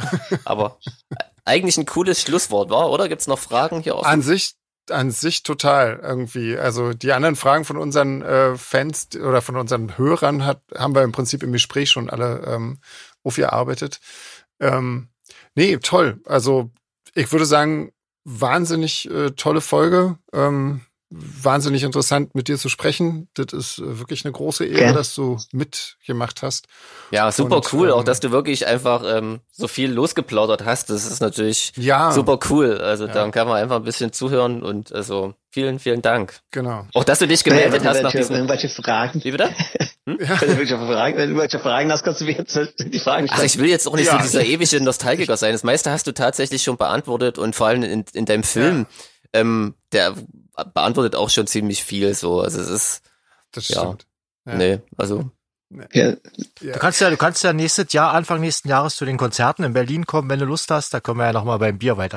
genau. Ja, natürlich, klar. Wenn, wenn, wenn, wenn, wenn es so weit ist, dass man das machen kann und das ja. ist so weit geht. Ja, wir haben jetzt, glaube ich, zum, ich, äh, zum nächsten ja. Album irgendwie so eine, so eine Corona-konforme äh, Konzert äh, im, im Kesselhaus tatsächlich ja. mit nur 110 ja. Leuten. Ähm, ja, ja, vielleicht hast du ja Lust, da sage ich dir dann nochmal Bescheid.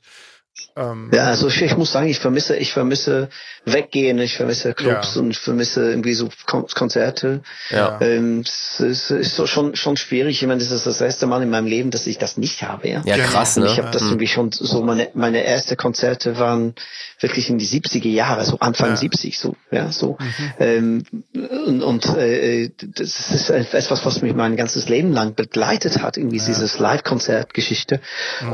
Äh, sowohl als als Mitpartizipant irgendwie auf der Bühne, sowohl irgendwie als Soundtechniker oder irgendwie als ja. Zuschauer. Mhm. Ähm, alles, was ich gesehen habe in meinem Leben, der hat mich geprägt und so mich beeinflusst. Und das ja. jetzt nichts zu haben, ist schon schwierig. Ne? Ja. Und so so eine so eine Band wie Stolen zum Beispiel, die mhm. waren acht Wochen oder so in Lockdown in Chengdu. Ja. Hm. Und die durften nicht irgendwie raus, die durften nicht zu ihren, zu ihren Proberaum oder sonst was.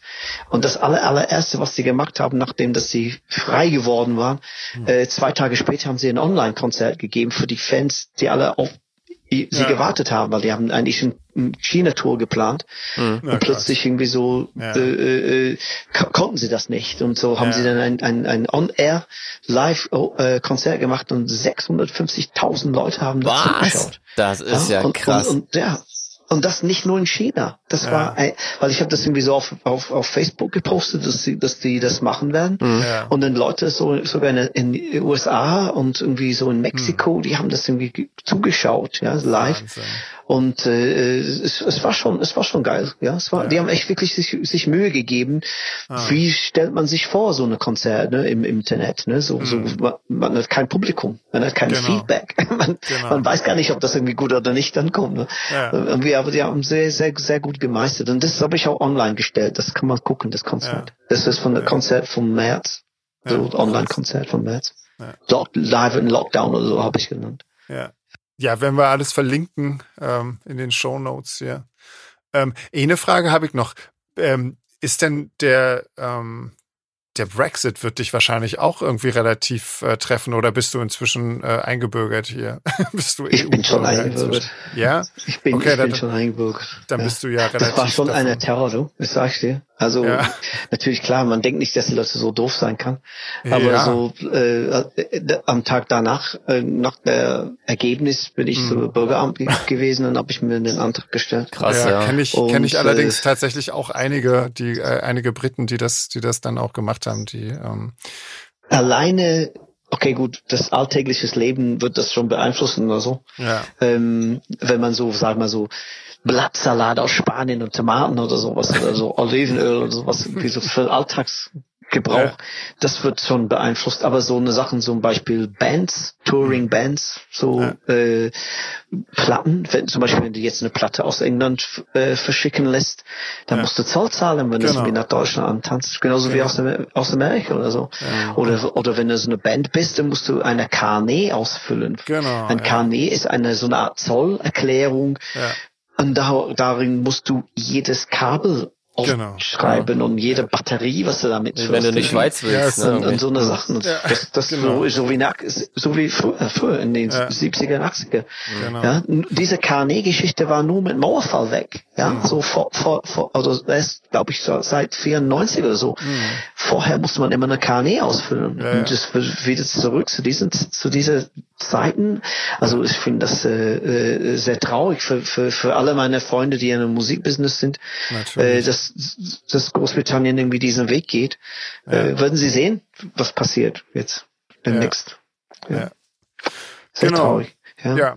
So, Aber wir sollen eigentlich nicht auf diese dunkle, traurige Kapitel schließen, weil ich Ja. finde, dass wir sollen einfach vorwärts schauen und sehen, was wir jetzt in die Zukunft machen kann. Ja, so, weil sicherlich, wir haben jetzt gerade keine Konzerte, aber ich, ich freue mich wirklich auf das erste Party, wenn das, wenn wir den, wenn, wenn es möglich ist, dass wir eine äh, Impfung haben dagegen den Coronavirus, und wir wirklich frei bewegen können und uns alles, Genau. alles wie Normalität irgendwie einkehrt.